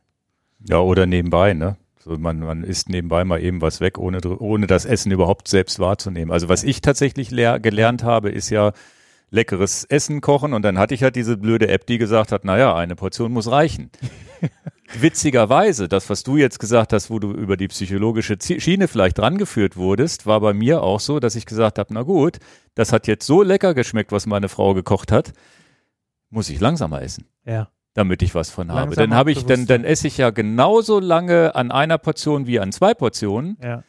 Hab aber genauso lange diesen Genuss des leckeren Essens und ja. das sind so, so, so Tricks, wo ich gesagt ja. habe, ja, das ist ja eigentlich ganz einfach. Ja. Das hält man aber leider auch nicht immer durch und dann isst man doch wieder vorm Fernseher oder vorm Computer irgendwas rein. Aber wenn man sich da immer mal wieder bei erwischt, wo man das macht, sagt, okay, nee, eigentlich wolltest du das doch genießen und wirklich sagen, ich setze mich jetzt an den Tisch und esse da und nicht auf dem Sofa, auf dem Schoß und da nebenbei läuft noch irgendwas auf der Flimmerkiste, ne? Das ist schon, schon, schon ein wichtiger Punkt. Und natürlich ist ja auch ganz klar, gesundes Essen, Speichel und sonst wieder verdaut man ja viel besser und so weiter, kommt ja noch dazu. Aber das sind so kleine, kleine Tricks, die ich hatte. Also das ja. ist einer meiner Tricks, zu sagen, naja, ich genieße das jetzt einfach lieber und ich genieße auch die Pizza, die ja vielleicht ja. gar nicht so gesund ist. Ja. Aber wenn ich da nicht drei von esse, ist es auch okay. Und tatsächlich achte ich sehr drauf, auf diese Makronährstoffzusammensetzung, ne? dass ich nicht irgendwie nur Kohlenhydrate und Zucker esse, da kannst du so essen, solange du willst, du wirst nicht satt von. Oder eben nur ein Eiweiß und ohne Kohlenhydrate wirst du auch nicht satt von, sondern dass du schon sagst, okay, es muss irgendwie so eine Balance haben. Mhm. Ja. Und dann ist halt tatsächlich der, der, der Eiweißriegel die bessere Wahl abends als, als ein Stück Schokolade, weil ein Stück Schokolade, Zucker und Fett fehlt ein bisschen was, um satt zu werden. Ne? Wobei ich da immer so ein bisschen die, die Hand hebe, ja, äh, auch kein Widerspruch. Ich sage ja. nur so, ich finde es im Moment mindestens mal kritisch, so will ich das ausdrücken. Man muss da mal genauer hinschauen. Proteine werden ja gerade gehypt, weil es Stimmt, gibt ja, ja fast ja. nichts, wo nicht Proteine zugesetzt werden oder Mhm. wo man nicht noch auslobt äh, im Joghurt, in diesen mit, mit plus 30 Prozent Proteine, Mhm. was weiß ich auch immer. Mhm. Ähm, ich glaube, dass der ein oder andere Nephrologe bzw. Urologe sich schon die Hände reibt, weil wir haben, es ist äh, zu viel Protein ist nicht gesund. Also angefangen davon, dass wir unsere Nieren überbelasten, Mhm. äh, Mhm. bis hin zu Nierensteinen, die mit Sicherheit irgendwann kommen können. Aber das ist insgesamt, so sagt man ja eigentlich, und das ist eigentlich der obere Bereich, ein bis zwei Gramm pro Kilogramm Körpergewicht pro Mhm. Tag. Und wenn ich manche äh, schaue, was die so den ganzen Tag drüber verzehren, die liegen weit drüber. Ja. Und es ist wieder, wir reden wieder über die Balance. Im Grunde genommen die Balance zu finden und sich das genau anzugucken. Und eigentlich reden wir wieder von meinem Eingangsbegriff Ernährungsstrategie.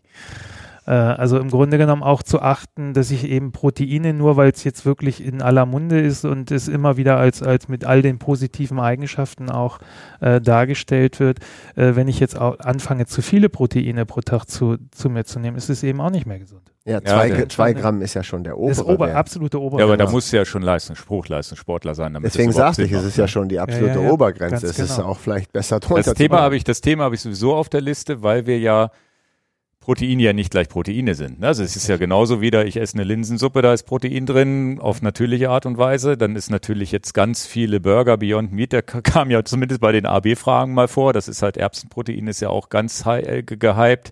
Dann gibt's das Whey-Protein, das ist ja wieder das, das, die, das tierische Pendant. Dann gibt's, äh, ich glaube, Eiweiß ist so die von der Aufnahmefähigkeit. Das Ei ist tatsächlich, glaube ich, der, der 100 Prozent oder irgendwie so ein. So Nee, Ei hat sogar eine schlechte Aufnahme. Ach so, okay. Nee, nee, nee, nee. Ja, aber es gibt da ja so ganz, ganz, ganz viele Dinge und ich glaube, wir hatten ja mal diese Low Carb, es gab ja immer so Diätphasen. Low Carb war ganz, Paleo war ganz toll und so weiter. Und das ist ja immer so, wenn dann Low Carb war, hat man alles andere gerissen außer Carbs, was auch nicht gut war. Weil die Carbs gehören halt irgendwie mit dazu, Ja. Makronährstoffe.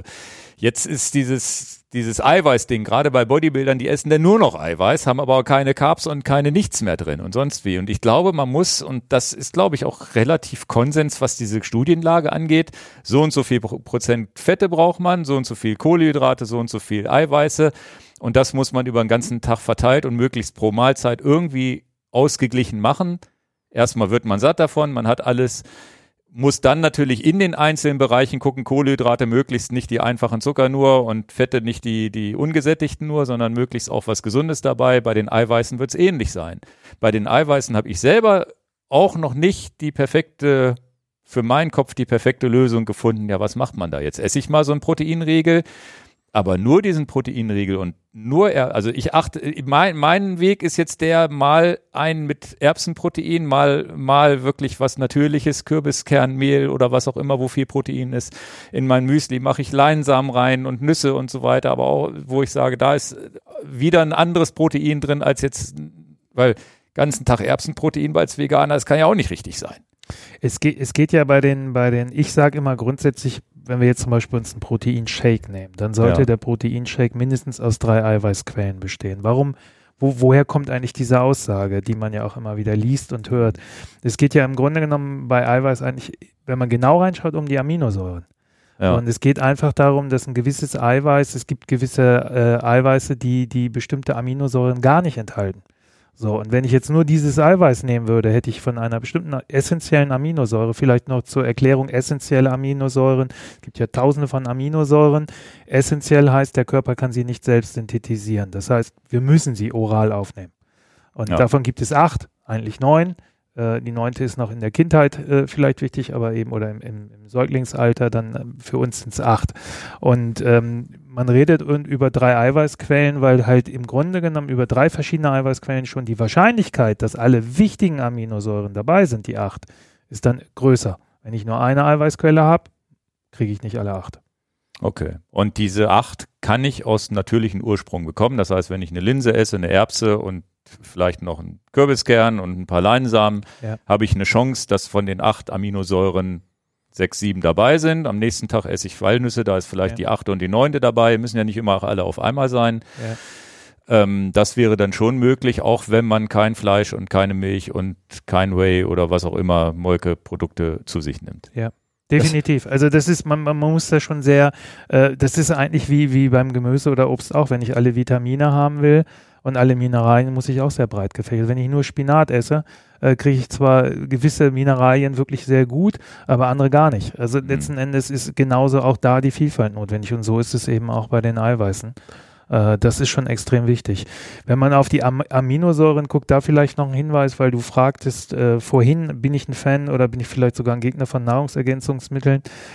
Auch da gibt es bei den Aminosäuren aus meiner Sicht, äh, ich bin da äh, sehr offen jetzt an dem Punkt, äh, kritischen Punkt, ähm, Aminosäuren einzeln gibt es Tausende wahrscheinlich Marken und Produkte, würde ich unter, unter unserer Marke nicht in den Markt bringen. Warum?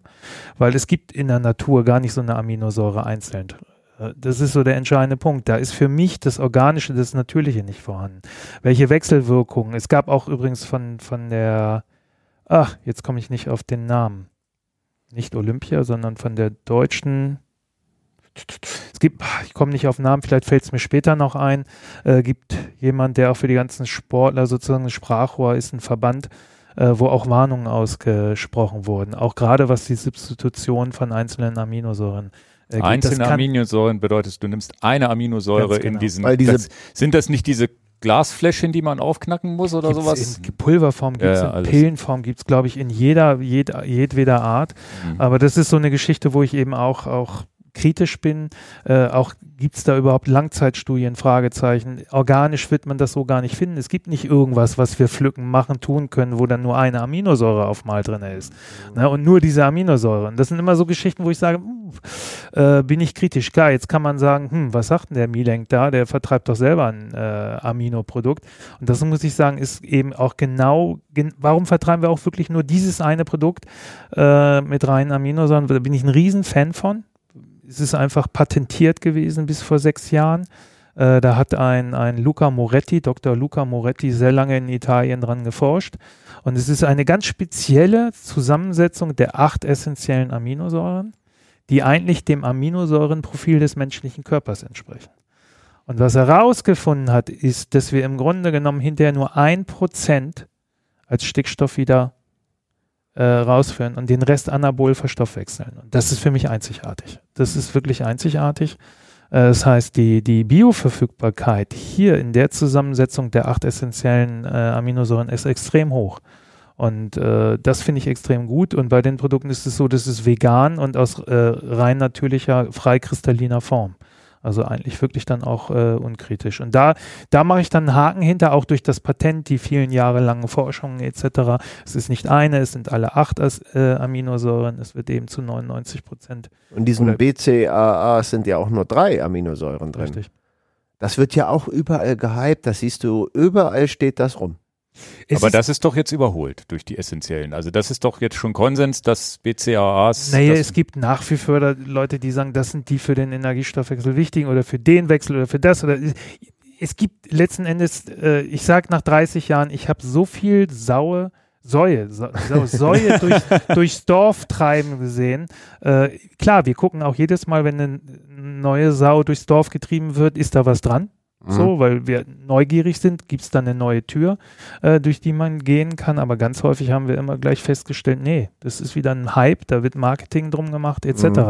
Äh, wir haben da auch, wenn man, kann man auch bei uns wirklich sehen, wir sind vielen, vielen Trends nicht gefolgt. Also definitiv nicht gefolgt. Und viele von den Trends, die ich erleben durfte in den 30 Jahren, gibt es auch nicht mehr. Ja. Ich kann mich noch dran erinnern, so es gab auch irgendwann, jetzt habe ich komischerweise auf Facebook wieder ein Produkt gesehen, äh, ein, ein Produkt für während des Sports auf Fettbasis.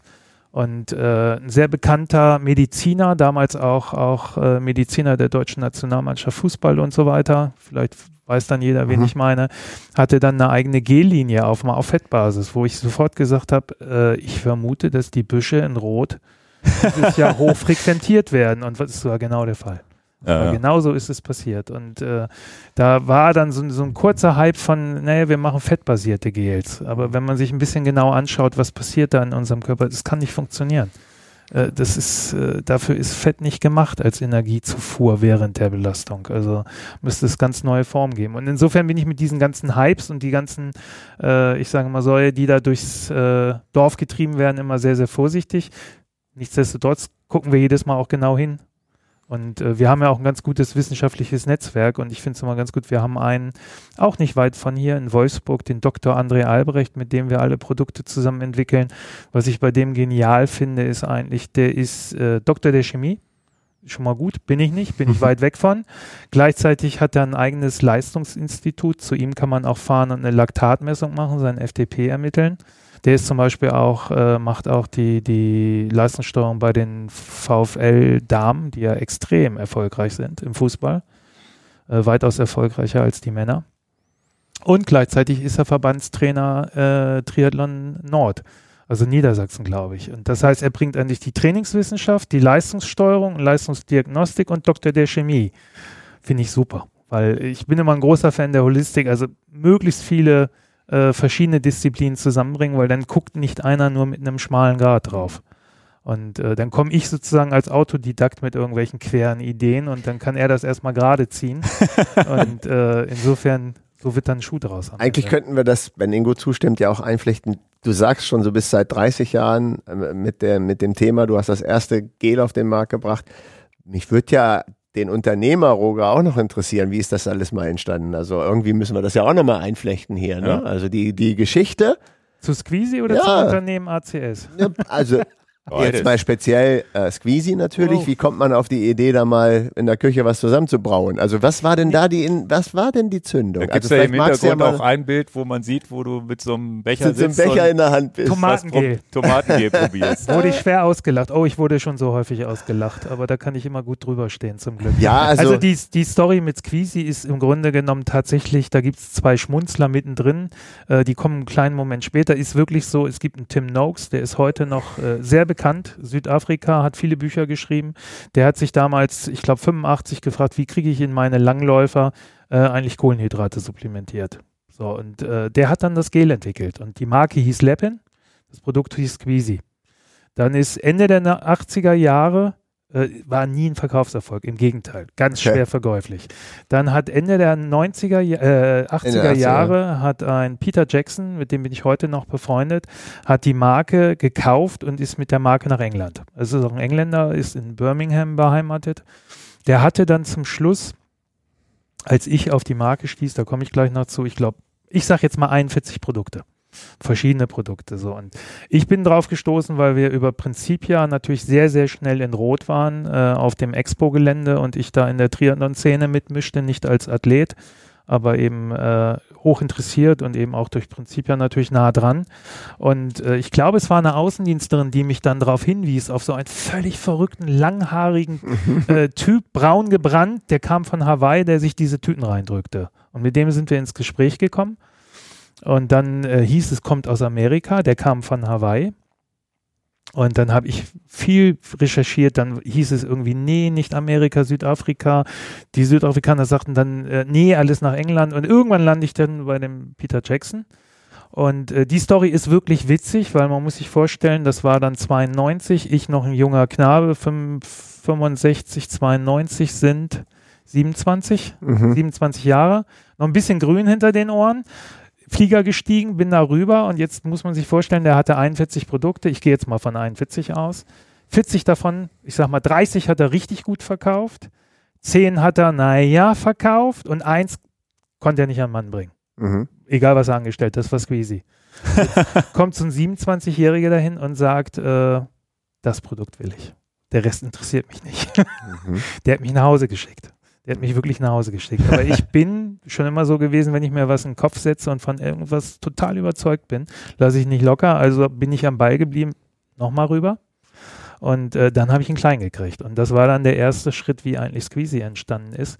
Und dann kam aber gleich die nächste Hürde, weil ich natürlich mit dem, mit dem Gel, was es da gab, äh, zu einem äh, Lebensmittelinstitut nach Braunschweig, Institut Nehring, das gibt es immer noch in Braunschweig, und mit Dr. Nehring mich hingesetzt habe.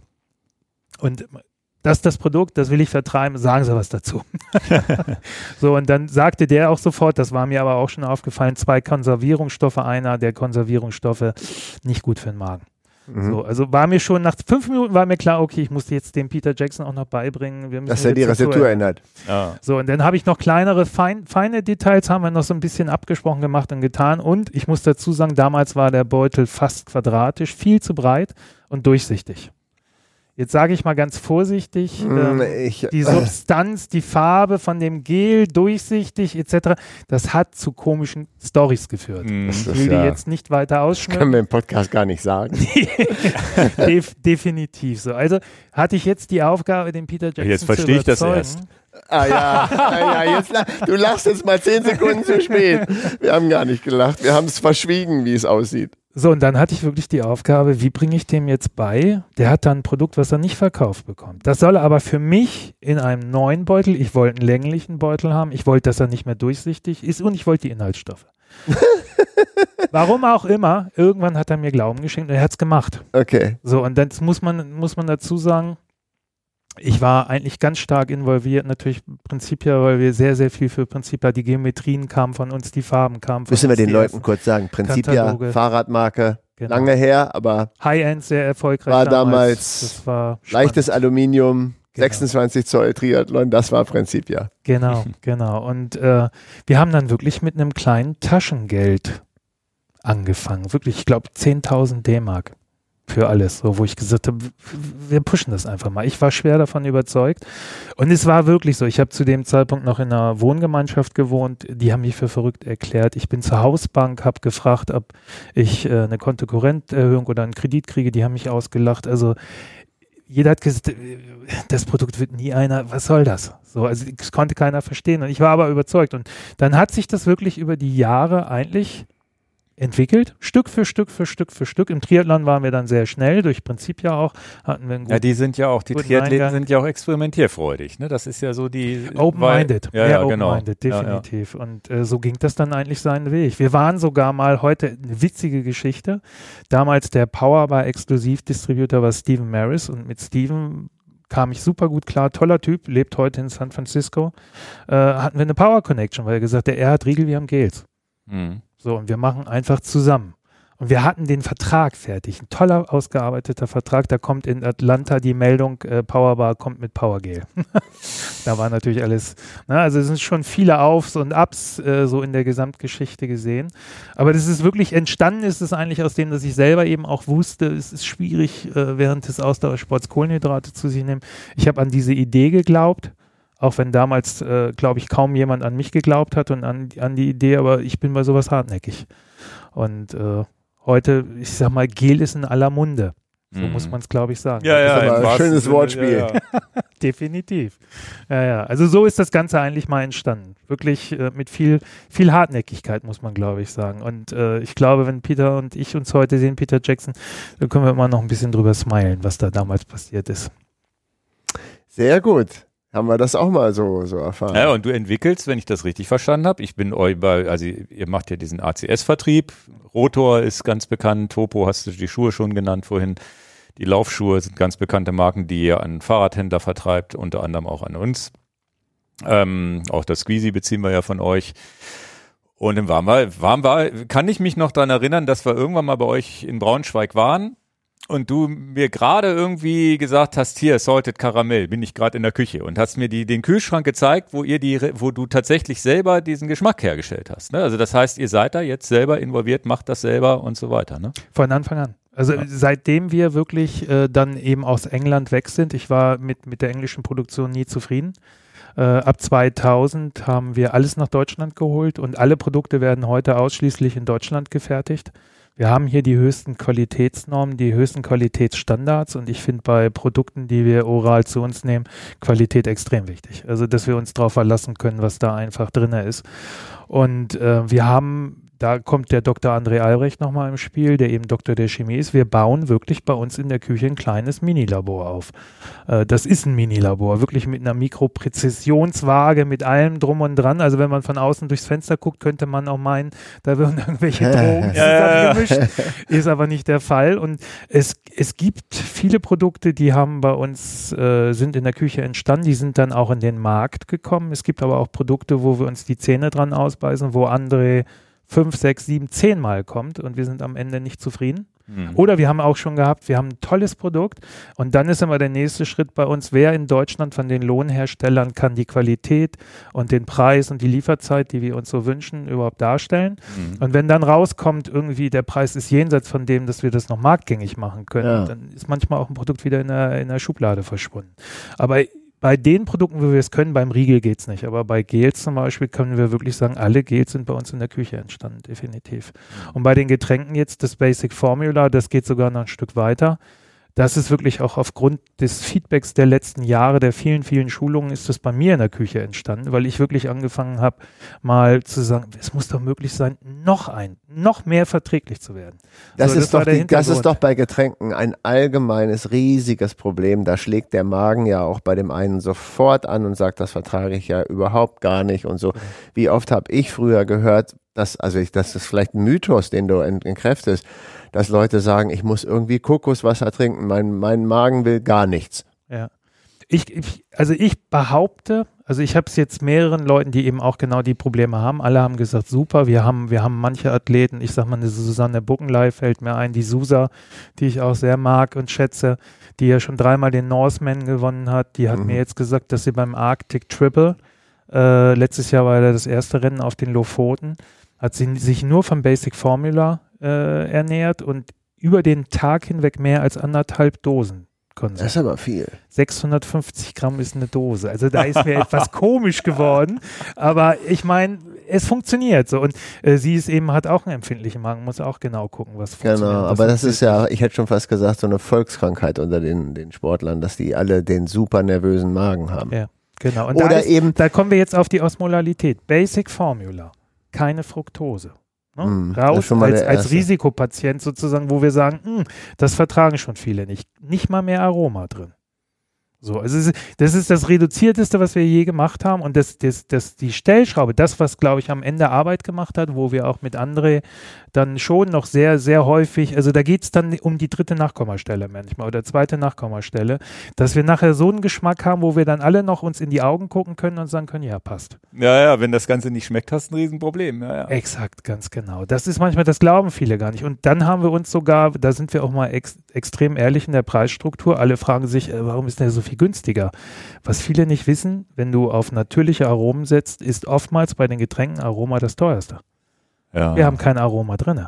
Deswegen können wir den wesentlich günstiger anbieten. Das ist ja noch das Verrückte. Du hast jetzt eigentlich ein Getränk extrem verträglich, ich finde, ich persönlich mag, ich will jetzt nicht zu viel Werbung dafür machen, ich mag den deswegen schon, weil selbst wenn die Plörre im Sommer 30 Grad in der Trinkflasche hat, trinke ich das noch gerne. Mhm. Und äh, das muss man erstmal sagen können zu einem Getränk. Und ich vertrage es ja. auch megamäßig gut. Mhm. Also das äh, ist einfach ein Vorteil. Und dann noch zu einem Preis, der unschlagbar ist. Mhm. Nee, Werbung darf ruhig sein, weil wir sind ja, wir machen auch für viele andere Firmen Werbung. Okay. Wir machen ja auch für fremde Sachen, irgendwelche Powerbanks das, und sowas. Das äh, ist unser Podcast. Alles, alles gut. Wir sagen, wie die Musik gespielt wird. Aber was, was ich noch interessant finde, dass ihr jetzt ja auch einen Shift macht zu, zu Verpackungen und da auch innovativ sein wollt und auch müsst vielleicht auch. Ne? Jetzt habt ihr auch ein, bei der Gelverpackung, dass dieser Schnipsel da oben zumindest jedes zweite Mal bei mir nicht abreißt. Manchmal das wird noch verbessert. Ja, ja. Thema Werbung. Da hat, er, da hat er mir jetzt aber die Stecknadel reingesteckt. Erstmal ein bisschen also den Bauch pinseln, um dann zu nee, sagen, man muss, das ist noch Man muss wirklich so ein bisschen ganz vorsichtig, dann bleibt er dran. Aber was ich gelesen habe, dass das ja ein, das, das, das sieht ja aus wie Plastik oder sonst wie, aber dass das ja ein Stoff ist, der auch wieder, ja, weiß ich nicht, ähm, zumindest nachhaltiger ist oder nicht eher mehr nach Plastik aussieht, als er ist. Ja, also letzt, letzten Endes geht die Story ja viel weiter zurück. Also wenn ich überlege, wir waren wirklich die Ersten mit Gel. Und ich glaube, schon beim ersten Mal, als ich Look hoch oder Juckwitz ja ausgesprochen hochgefahren bin auf Mallorca, sah ich tatsächlich sogar damals äh, einen Squeezy-Beutel am, am, am Wegesrand. Ah, ist ja ärgerlich, ne? Da kriege ich richtig schlechte Laune. Da kriege ich mm. richtig schlechte Laune. Insofern war das Müllthema und auch das Umweltthema immer bei uns ein Thema. Deswegen sind wir auch die Ersten gewesen, die mit den kleinen Dispenser und Refiller Mhm. Also es gibt ja bei uns 125 Milliliter Gel in der Flasche mit einer mhm. Öffnung, wie, sie, wie man sie von der Trinkflasche kennt. Und zu Hause kann ich die wieder auffüllen. Das ist ja, das haben wir ja schon seit mehreren Jahren im Programm. Aber wir haben immer gesagt, irgendwann müssen wir mindestens es erreichen, dass die Beutel recycelbar sind, weil viele packen ihre Gelbeutel, egal welcher Produzent, in die gelbe Tonne. Das sind alles Verbundstoffe. Und Verbundstoffe ist Kunststoff und Metall oder was, verschiedene, verschiedene Materialien, die aber dann nicht recycelt werden können. Und unser Weg war jetzt, bevor wir meine Vision habe ich auch schon seit Jahren, ach seit mehr als zehn Jahren, 20 Jahren äh, immer wieder kommuniziert. Meine Vision ist natürlich irgendwann einen äh, biologisch abbaubaren Beutel zu haben, aber das ist extrem schwierig, extrem mhm. schwierig. Da muss man wirklich mal gucken, weil da geht es um MHD-Thematik, da geht es um unsere Säure im Gel, mhm. äh, etc. etc. Ja es gibt jetzt eine Hamburger Firma, mit der sind wir auch am gucken die da sehr, sehr innovativ sind. Da muss man mal gucken, ob da vielleicht äh, was bei rumkommt. Aber wir sind jetzt meines Erachtens die Ersten, wo wir wirklich sagen können, wir haben eine Monofolie. Das ist ein Monomaterial und das ist 100% recycelbar. Beziehungsweise, um ehrlich das heißt, zu sein, auch hier müssen wir 99% recycelbar, ja, ja. weil die Druckfarbe oder irgendwas. Äh, mhm. Und jetzt kannst du unsere Beutel kannst du wirklich in gelben Sack schmeißen. Ach, und vorher nicht, habe ich natürlich nee. gemacht, klar. Ex machen die meisten, ist aber falsch, ist mhm. wirklich falsch, weil diese Verbundstoffe sind nicht recycelbar. Und wir haben wirklich dies, äh, als wir jetzt, nach, bei uns ist immer so, nach zehn Jahren sagen wir, jetzt müssen wir irgendwie uns mal wieder neu erfinden. So, und als kleine Firma können wir das natürlich viel einfacher machen. Mhm. Und wir wollten auch das CI nochmal ein bisschen frischer gestalten und ähm, Insofern haben wir gesagt, dann nehmen wir aber jetzt auch gleich das Thema Nachhaltigkeit. Ich muss aber dazu sagen, A ist natürlich Corona dann gekommen. Das macht uns die Sache nicht einfacher mit all diesen, ich sag mal, Lieferkettenproblematiken und so weiter. Und dann haben wir alle in der Firma unterschätzt, wie weit die Verpackungsindustrie in Deutschland noch äh, rückständig ist, so will ich das mal ausdrücken. Ja. Also wir haben teilweise Produzenten, denen mussten wir das Thema überhaupt erstmal nahe bringen, warum wir das wollen etc., die dann auch sagen, haben wir nicht, können wir nicht. So, und bei manchen, wo wir dann beistellen oder wo wir dann Adressen geben und sagen, Mensch, dann rufen Sie da mal an oder machen Sie das. Da kriegen Sie den Rohstoff oder Ganz wie? genau. So. Und, äh, ich gehe davon aus, bei uns wird das mindestens noch 24 Monate dauern, bis wir einen Haken dahinter machen und das heißt nicht 100 Prozent erreicht, sondern dann sind wir vielleicht bei 80 oder 70. Mhm gutes Beispiel, um mal zu zeigen, wie, wie abstrus das ist. Wir haben die, Ener äh, die Energy Drinks umgestellt auf eine nachhaltige, in Anführungsstrichen, nachhaltige Dose. Auch da bin ich vorsichtig. Der Dosenkorpus ist wirklich aus Zuckerrohr. Finde ich toll. Den Deckel gibt es noch nicht aus Zuckerrohr. Mhm. So, dann haben wir, wenn man das aufmacht, ist ein Messlöffel drin. Es gibt keinen Messlöffel aus nachhaltigem Material. Kann man den nicht einfach weglassen?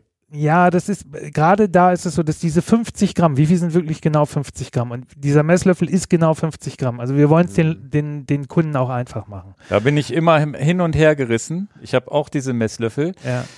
Der Witz ist ja, beim zweiten Kauf habe ich ja den ersten Messlöffel noch. Vollkommen richtig. Also bei uns ist das Thema eher, dass wir sagen, wir überlegen tatsächlich, packen wir den nach außen, packen wir, welche Möglichkeiten gibt es und kriegen wir es nicht sowieso hin und da wird natürlich jetzt auch Druck von unserer Seite, Druck, wie viel Druck können wir als kleine Firma ausüben, aber ich sage mal, wir versuchen Druck zu erzeugen, ähm, dass wir nachhaltige Messlöffel kriegen.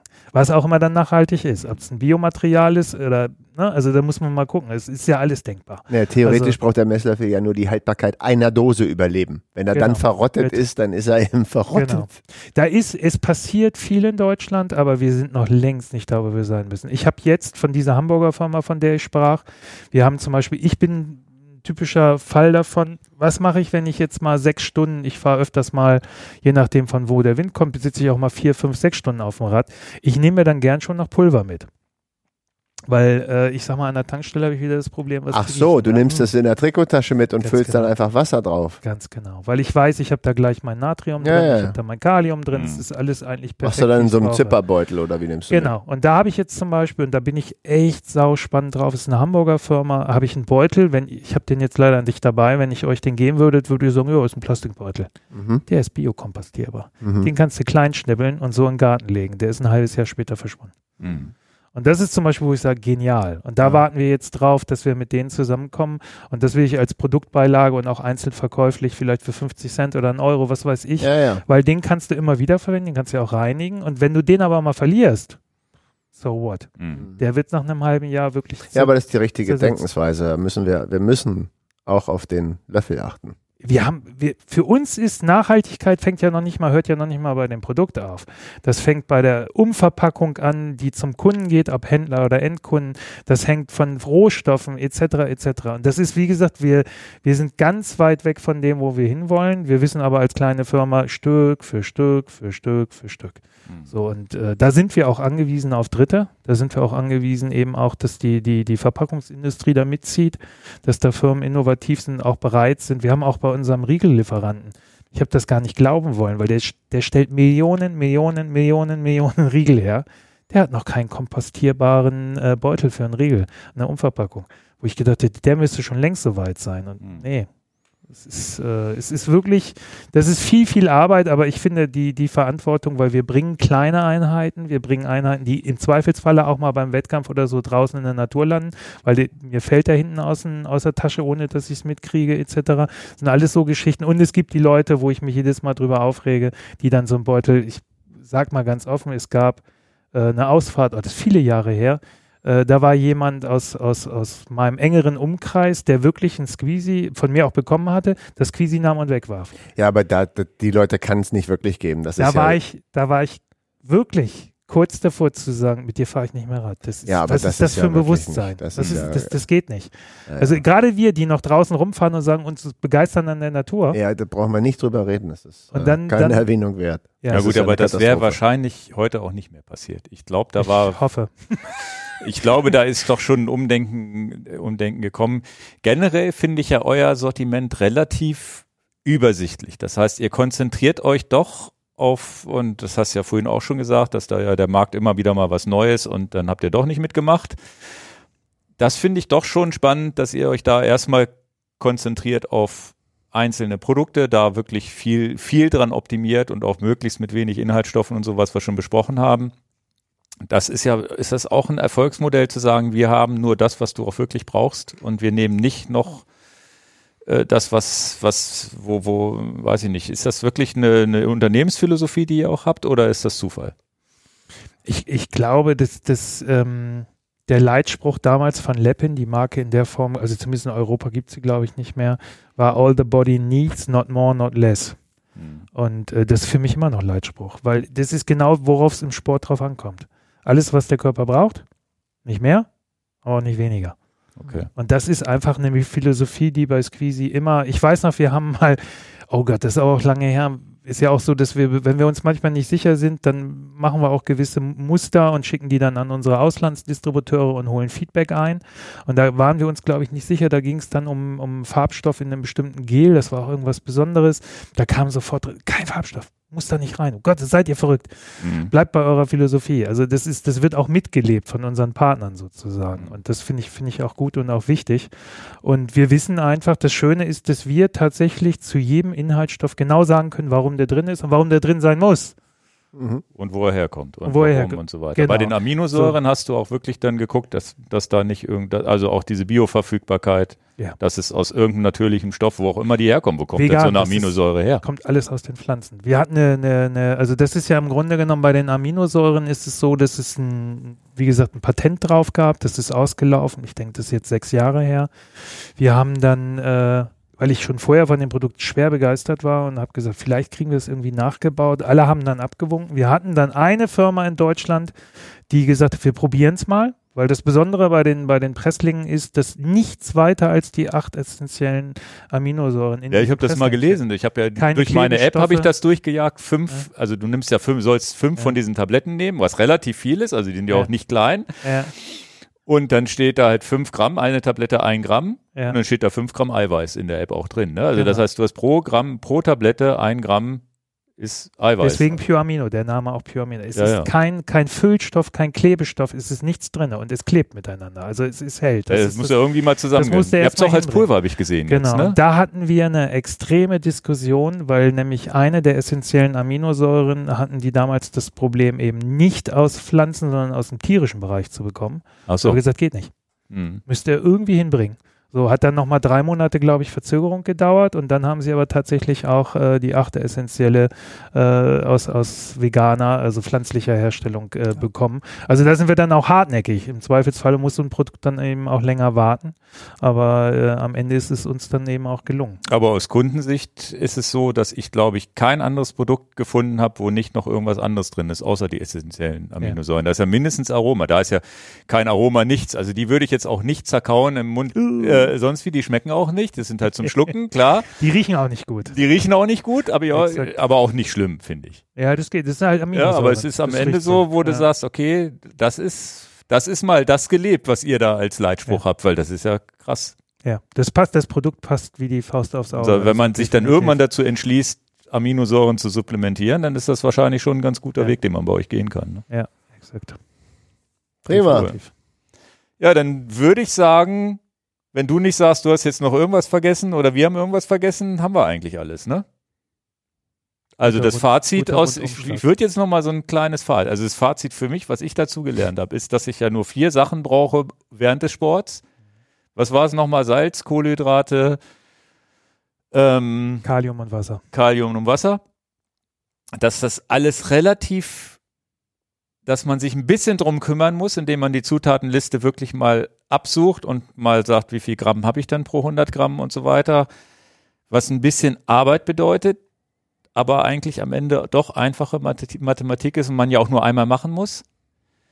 Ähm, das, das Der Motorvergleich ist super. Ja. Ne? Wir wissen alle, was das Auto verbraucht, was es für einen Durchschnittsverbrauch hat, dass wir auch mal gucken, in der Leistungsklasse, wo wir unterwegs sind, wie viel Kalorien, Kilokalorien brauche ich denn eigentlich die Stunde? Es geht ja noch weiter. Ich finde, dieser, dieser, dieser Autovergleich, der, der ergibt sich an ganz vielen Stellen. Beim Auto ist es so, wenn wir jetzt gleich ins Auto steigen würden und nach München fahren.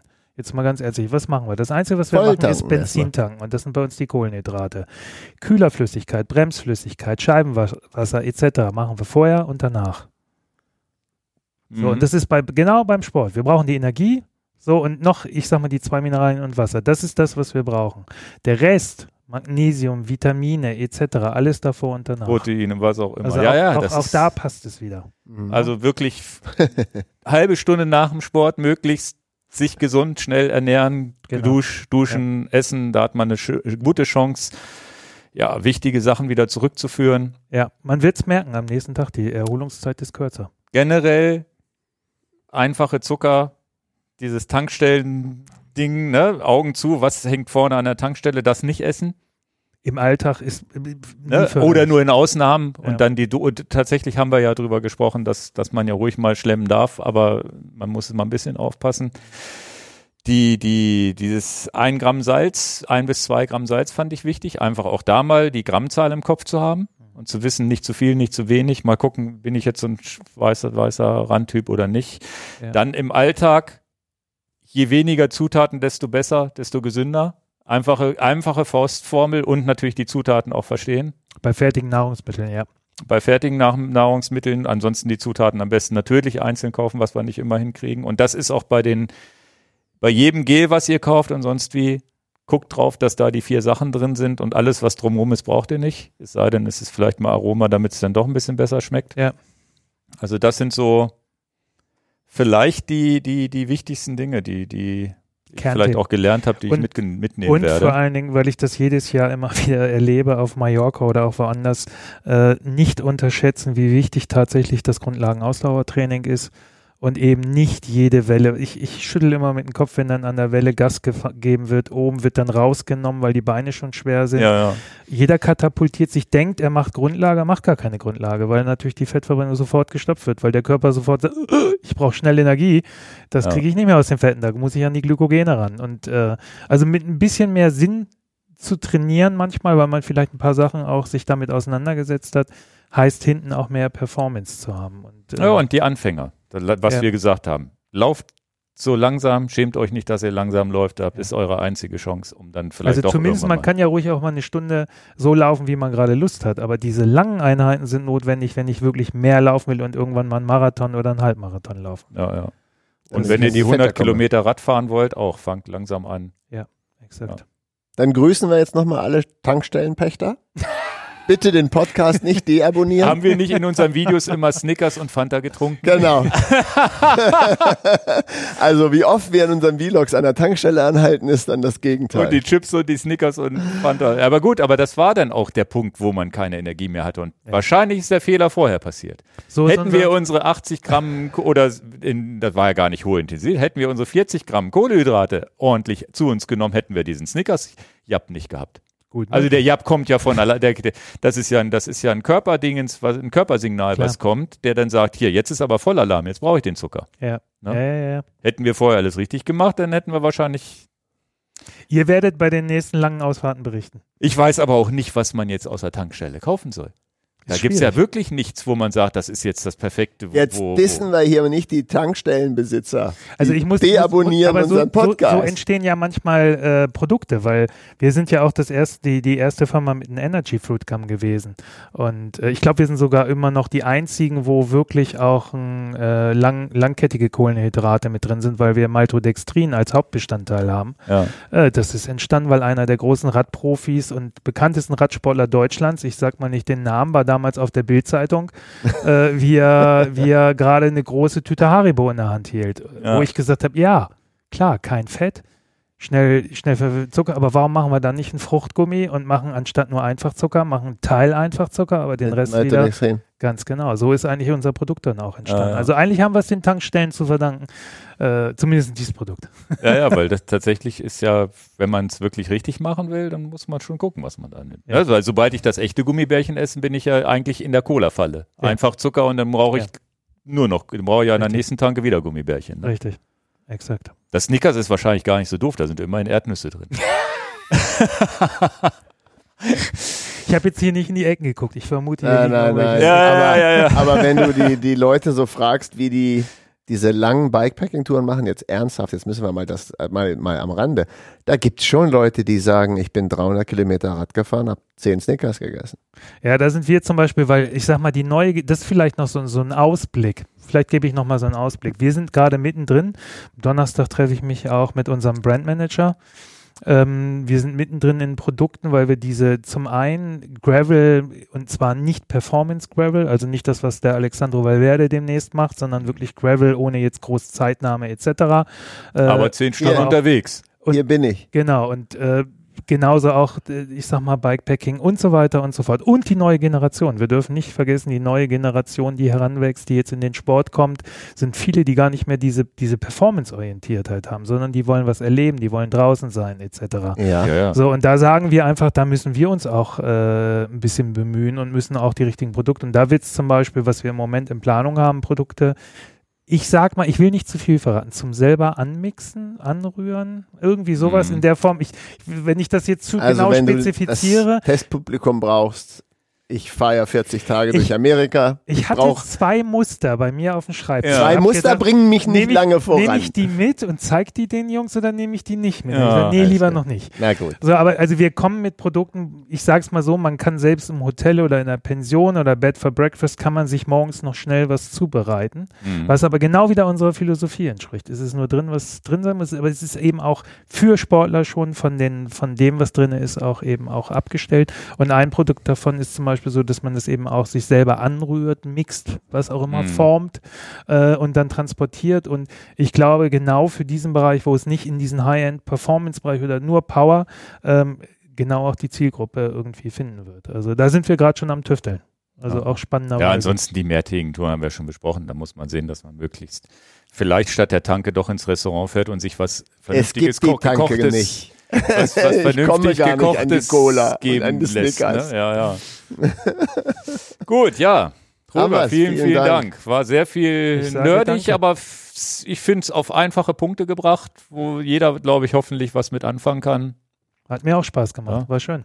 Sehr ja, gut. Und dann bis zum nächsten Mal. Genau. Dir, ne? Alles klar. Danke. Danke ciao, ciao. Zuhören. Ciao, ciao. Tschüss.